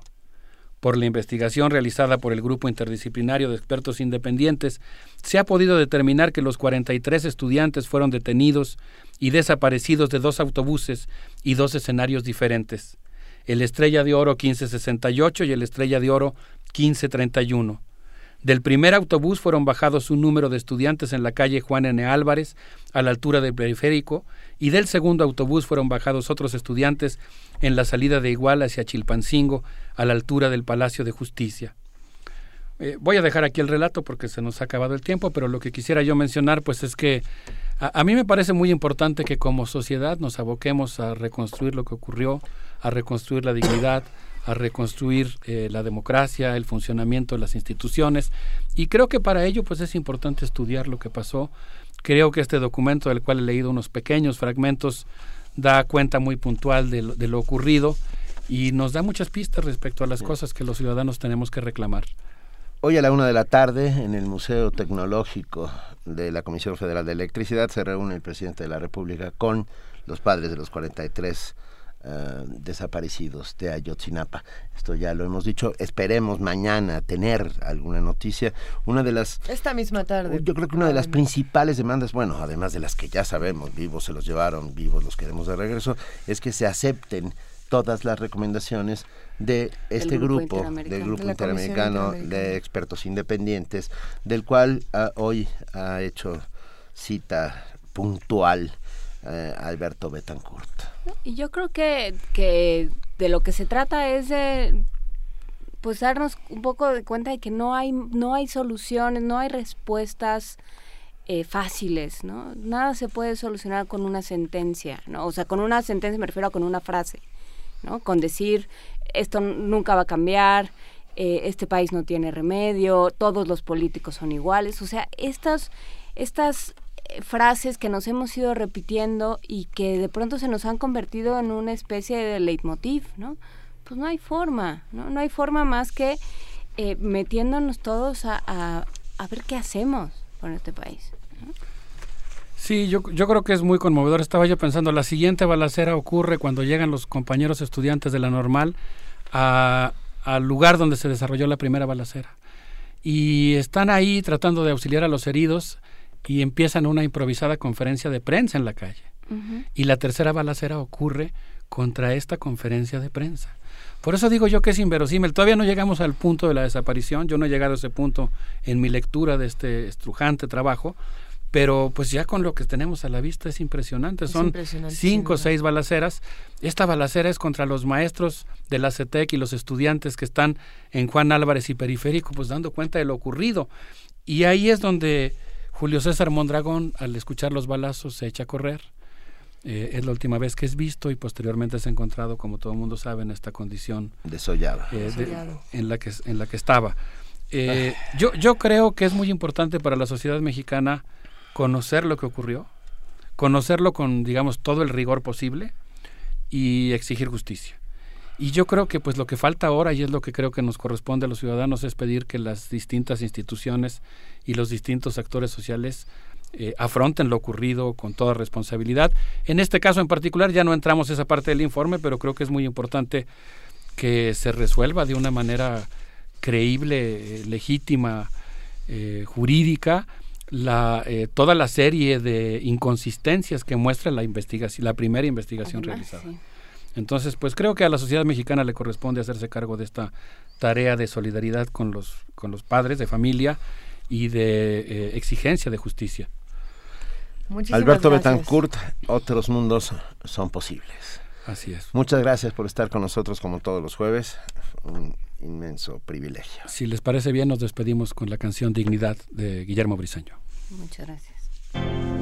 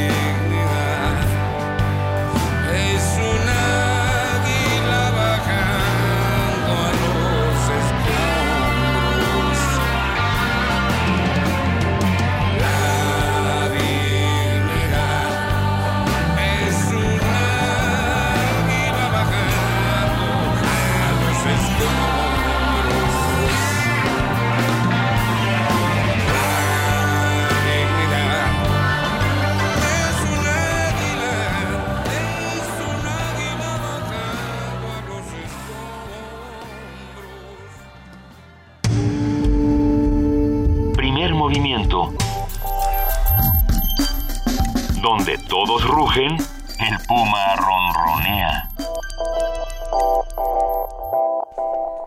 Son las 9 de la mañana con 43 minutos. Está en la línea el doctor César Manrique Figueroa, investigador del Instituto de Investigaciones Bibliográficas de la UNAM, que va a hablar con nosotros sobre exhibición joyas impresas manuscritas de la Biblioteca Nacional. Eh, cuéntanos, buenos días, doctor César Manrique Figueroa, ¿cómo estás? Hola, buenos días, ¿cómo están? Bien, muy bien. Aquí contentos de... Nos vas a hablar sobre, a ver, anotaciones et meditaciones in Evangelia de Jerónimo de Nadal. Exactamente. Venga, a ver, por favor. Bueno, eh, hoy voy a dar una conferencia más al rato a las 12 sobre esta obra. Es una obra considerada uno de los monumentos tipográficos de la imprenta en Europa por la calidad de los grabados, por las ilustraciones, por la gente que colaboró en sus ilustraciones. Es un libro de un autor jesuita, Jerónimo de Nadal. Jerónimo de Nadal era un colaborador muy cercano y puedo decir que de hecho un amigo de Ignacio de Loyola, es decir, el fundador de los jesuitas. Por lo tanto, Jerónimo de Nadal es uno de los miembros de la primera generación de la Compañía de Jesús. Escribe este libro. Lo que tiene de interesante este libro es que son meditaciones en torno a los pasajes de los evangelios y lo más interesante es que se incluyen 153 grabados. Entonces, lo pionero de la obra es que Ignacio de Loyola le dijo a Nadal, tienes que escribir esta obra que lleve a la meditación profunda y a la eh, espiritualidad y edificación religiosa. Entonces, imagínense, ustedes van leyendo el texto, el texto está en latín y van acompañados de imágenes. Entonces, la imagen, digamos que ayuda a llegar a una meditación profunda acerca del texto de la Biblia que se está repasando. Es una combinación muy interesante entre texto e imagen y entre religiosidad y espiritualidad de los jesuitas. Por eso la obra es tan relevante. ¿Y cómo es que podemos reinterpretar esta obra en nuestros días? ¿Cómo, cómo se inserta en tiempos contemporáneos? Actualmente, obviamente, con, se ha perdido el, digamos que la lectura de latín, aunque la obra está traducida, pero el mayor impacto que tiene la obra, y que lo puedo decir en esta época, es la calidad de los grabados, porque los grabados se siguen estudiando. Los grabados fueron hechos en, en Amberes, en Bélgica, por una de las familias más prolíficas de la época. El libro fue impreso en 1595. Entonces los grabados siguen siendo ampliamente estudiados porque influenciaron mucho la pintura de diferentes eh, artistas como el mismísimo Rubens. Entonces creo que actualmente la obra tiene sobre todo su atractivo visual, que es muy espectacular, la calidad de los grabados es espléndida y creo que para todo aquel interesado en, en arte del siglo XVI y sobre todo en grabados es una obra referencial. Eh, a ver, doctor César Manrique Figueroa, ¿a qué hora, en dónde podemos, se entra libremente para escuchar esta conferencia? Me dará mucho gusto eh, recibir a bastante gente. Es el, a las 12 del día en el auditorio Vigil del Instituto de Investigaciones Bibliográficas aquí en Biblioteca Nacional, en el Centro Cultural de la Ciudad Universitaria. Hoy a las 12, dentro de un par de horas. Dentro de un par de horitas. Y que además hay una exhibición de joyas impresas. yo hablo del libro y Ah. como tenemos el libro aquí Ajá. en Biblioteca Nacional, tenemos los dos volúmenes de 1594 y 1595, los estamos exhibiendo también y de hecho están en excelente estado de conservación. No, no los vamos a poder este, tocar entre todos y estar cambiando las páginas. Esto tiene que ser una, una observación cuidadosa. Claro, están de hecho en una vitrina y pero bueno, me imagino que en el futuro podríamos idear algún alguna cuestión de multimedia para que vayan pasando las hojas y ver los grabados, por ejemplo. Eso estaría buenísimo. O, bueno, yo sé que tocarlos es imposible, pero Pero estar en presencia de estos ya objetos con eso es suficiente. ti- tienen una energía que, que nos transmiten y, y es fascinante que vayamos a platicar contigo esta mañana, César Manrique Figueroa. Muchas gracias. ¿Podemos repetir una vez más la hora y el lugar? 12 en un par de horas a las 12 del mediodía en el auditorio José María Vigil del Instituto de Investigaciones Bibliográficas aquí en el en la Biblioteca Nacional. Un abrazo, mucha suerte y, y luego a ver si logramos llegar. Será todos los que puedan están tienen dos horas para llegar hasta Ciudad Hay tiempo, hay tiempo. Hay tiempo. Será un placer recibirlos por aquí. Venga, muchísimas Gracias. gracias. Un abrazo, gracias. Abrazo, César. Primer movimiento. Donde la raza habla.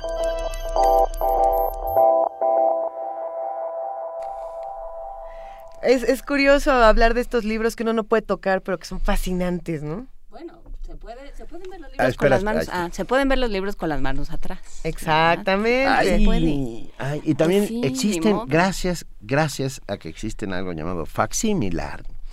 Yo he podido tener en las manos cosas maravillosas. Lo, lo que sí es cierto es que esos libros que están hechos de, de, ma- Sí, de- de pergamino real, están hechos de muchas veces de piel de animales o de un- una pulpa de papel mucho más eh, consistente. Menos concreto, sí, sí. menos eh, ya no existía la celulosa, lo cual es una ventaja. Entonces, esos libros resisten mucho más que Cierto, lo que pero- una edición. Pero andarlos tocando no es No, buena idea bien, porque ¿no? la lógica es preservarlos No. para todos. Porque y todos son los que vendrán. mucha porquería en las manos. además. incluyéndolos. Pero, híjole, yo a mí me regalaron una joya y lo tengo que contar muy rápidamente. A ver. El de Humanis Corpori Fábrica de... ah, ay, acabo de tener un lapsus mental, pero bueno, luego se los cuento. Ya, vámonos. En este momento se encuentra en la línea el doctor Luis de la Barrera Solórzano del Programa Universitario de Derechos Humanos. ¿Cómo está, doctor Luis de la Barrera? Muy buenos días. Juan, Inue- Juan Inés, Luisa Benito, auditorio de Radio UNAM, muy buenos días. 87 académicos han expresado su respaldo incondicional al grupo interdisciplinario de expertos independientes, GIEI, que investiga el caso Iguala Cocula, en tanto que Isabel Miranda de Gualas y Samuel González Ruiz, de Alto al Secuestro, demandan que el GIEI sea excluido de la investigación, pues trabaja sin bases científicas y su actuación se ha politizado. Ninguna de las dos posturas es razonable. Un respaldo incondicional es un acto de fe. Se apoya todo lo que concluya el GIEI sin importar el sustento probatorio o lógico. En este mismo espacio advertí que el informe presentado por ese grupo carece del rigor y la consistencia deseables. Respecto del móvil, por ejemplo, se basa en una elucubración. Uno de los autobuses del que se apoderaron los estudiantes probablemente iba cargado de droga sin que estos lo supieran. No se podía permitir que se llevaran ese camión con tan valiosa carga. Pero el GIEI no explica por qué ni uno solo de esos muchachos, los únicos que supuestamente se llevaban un camión con droga, fue detenido ni figura en la lista de desaparecidos. Tampoco porque ese vehículo no fue perseguido por la policía municipal al servicio de los narcos, sino por la policía federal que dejó ir a los alumnos una vez que recuperó el camión. La expulsión del GIEI propuesta por alto al secuestro sería un acto propio de Chávez o Maduro, que nadie interfiere en nuestra soberanía, así se trate de un asunto gravísimo de derechos humanos. Con esa decisión, parecería que el gobierno mexicano está ocultando la verdad y así dando la razón a las voces que descalifican sin matices la investigación de la Procuraduría General de la República. A un año de la noche triste de Iguala Cocula, no puede sostenerse que estemos ante otro caso de impunidad, pues hay más de 110 procesados en prisión preventiva, incluyendo al exalcalde de Iguala y su mujer, pero aún quedan cabos sueltos. El informe preliminar presentado por la Comisión Nacional de los Derechos Humanos, ese sí riguroso y consistente, semanas antes de que el GIEI presentara el suyo, advierte la falta de respuesta respecto de las razones que llevaron a los estudiantes a Iguala, cómo se conformó el grupo, quiénes lo organizaron, por qué era mucho mayor el número de alumnos de primer año y si las autoridades escolares tuvieron injerencia en el viaje. La procuradora respondió que atendería los señalamientos, pero ni siquiera ha sido citado a declarar el director de la escuela. ¿Por qué? Una crónica de Jan Martínez Arens del diario español El País del 21 de septiembre relata que, de acuerdo con las declaraciones de dos militares, el 27 Batallón de Infantería destacado en Iguala y el cuartel central de la 35 Zona Militar estaban recibiendo información de los acontecimientos. Un soldado acudió al lugar, dice la nota, donde la policía municipal rodeaba uno de los camiones ocupados por los normalistas y tomó fotografías. Ese contingente de estudiantes fue entregado a los sicarios. A partir de ese momento se sucedieron las peticiones de ayuda de ciudadanos. Los soldados empezaron a patrullar las calles, acudieron al hospital donde se habían refugiado normalistas heridos y escucharon sus relatos de terror. Ningún testigo vio a militares disparar ni participar en las detenciones, pero si los mandos estaban siendo enterados de lo que ocurría, ¿no estaban obligados a defender a los estudiantes de la salvaje agresión? ¿Podían hacerlo? El general Salvador Cienfuegos, secretario de la Defensa Nacional, declaró en entrevista a Jorge Fernández Menéndez que el cuartel estaba vacío, pues los soldados atendían fuera de la ciudad el accidente de una pipa. Pero entonces, ¿cuántos patrullaron la ciudad? Por su parte, el exprocurador Jesús Marillo Caram arguyó que los militares no pueden actuar sino a petición de la autoridad civil. En Iguala, esa autoridad era José Luis Abarca, precisamente el jefe de los agresores. Pero el mando militar no debió informar al gobernador y a la Secretaría de la Defensa lo que estaba ocurriendo para recibir las instrucciones pertinentes. A un año del atroz crimen siguen sin aclararse puntos cruciales. Muchas gracias. Muchas gracias, doctor Luis de la Barrera Solórzano del Programa Universitario de Derechos Humanos. Nos escuchamos la próxima semana. Un abrazo, muchas gracias. Buenos días. Primer movimiento. Escucha la vida con otro sentido. 9 de la mañana con 55 minutos ya estamos terminando este jueves 24 de septiembre, pero no sin que Vania Nuche hable con nosotros, nos diga quién ganó. ¿Quién se ganó qué? ¿A dónde nos vamos ¿A a, dónde ir? nos vamos a ir? ¿Qué va a pasar hoy? Hola, Vania. Hola, buenos días. Como Humpty Dumpty. Así es. Venga. Suele pasar. Vania Nuche. Los ganadores de los libros son Luis de la Rosa Costas Montis y Nabor Garrido Valle. Todos ellos ya pueden, bueno, pueden venir por su libro hasta el 9 de octubre, tienen dos semanas. Fueron tres libros, dimos tres libros. Bueno, dos los di por Twitter porque nadie se comunicó por teléfono, siempre se están quejando que no damos nada por teléfono, entonces pues ni modo. No te Lo di- digo. Ajá, y como en Twitter sí hubo quórum, pues mejor lo di por ahí. Eh, tienen hasta el 9 de octubre para venir por su libro. Y hoy en Radio UNAM, no se pierdan eh, nuestro Cine Club Radio Cinema a las 6 de la tarde en nuestra sala Julián Carrillo. Recuerden que estamos con el ciclo Crimen y Castigo del cine mexicano. La entrada es libre. Y bueno, hoy presentamos Las Poquianchis de Felipe Casals, un filme de 1976. Eh, también aprovechen para ver nuestra exposición Víctimas de la Violencia del Estado, un homenaje al maestro Raúl Álvarez Garín, que organizan nuestra universidad y el Comité 68 Pro Libertades Democráticas.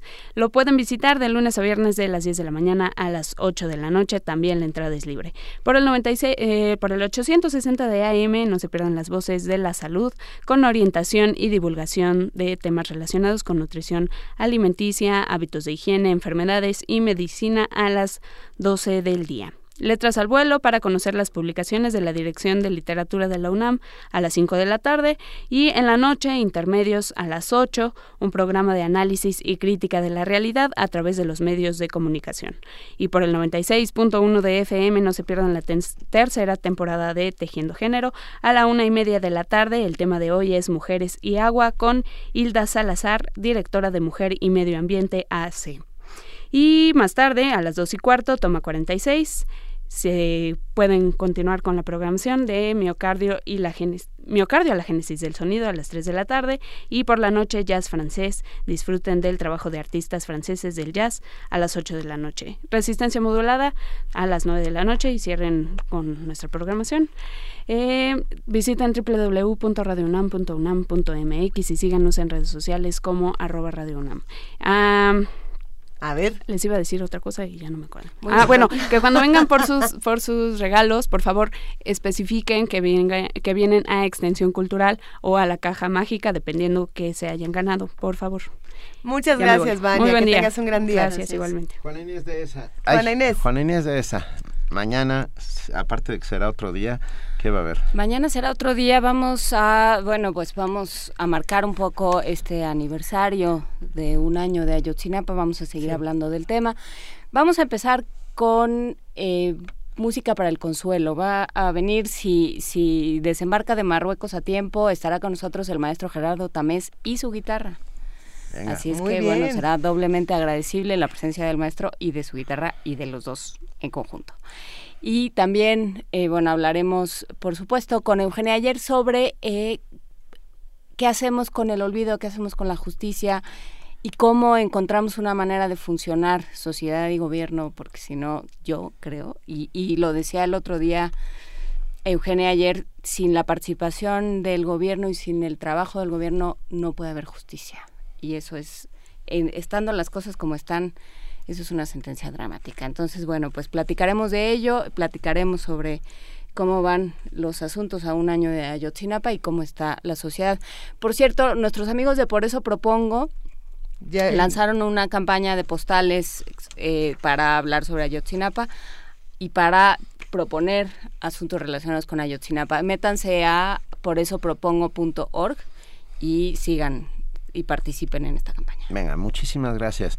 Mañana, Lorena Patlán, mañana hablaremos sobre el maestro César Tort, que ha muerto hace un, un día, y, y su legado. Ah, muchas gracias a todos los que han hecho posible primer movimiento. Hasta aquí llegamos en este jueves 24 de, de septiembre. Eh, un placer como siempre, Luisa Iglesias. Un placer, Benito Taibo. Muchas gracias, Juana Inés de esa. Y nos despedimos esta mañana. Nos escuchamos a las 7 mañana. Esto fue Primer Movimiento. El mundo desde la universidad.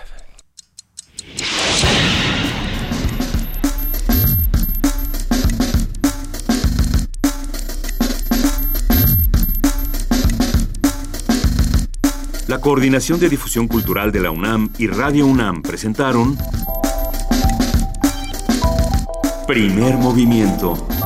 El mundo desde la universidad.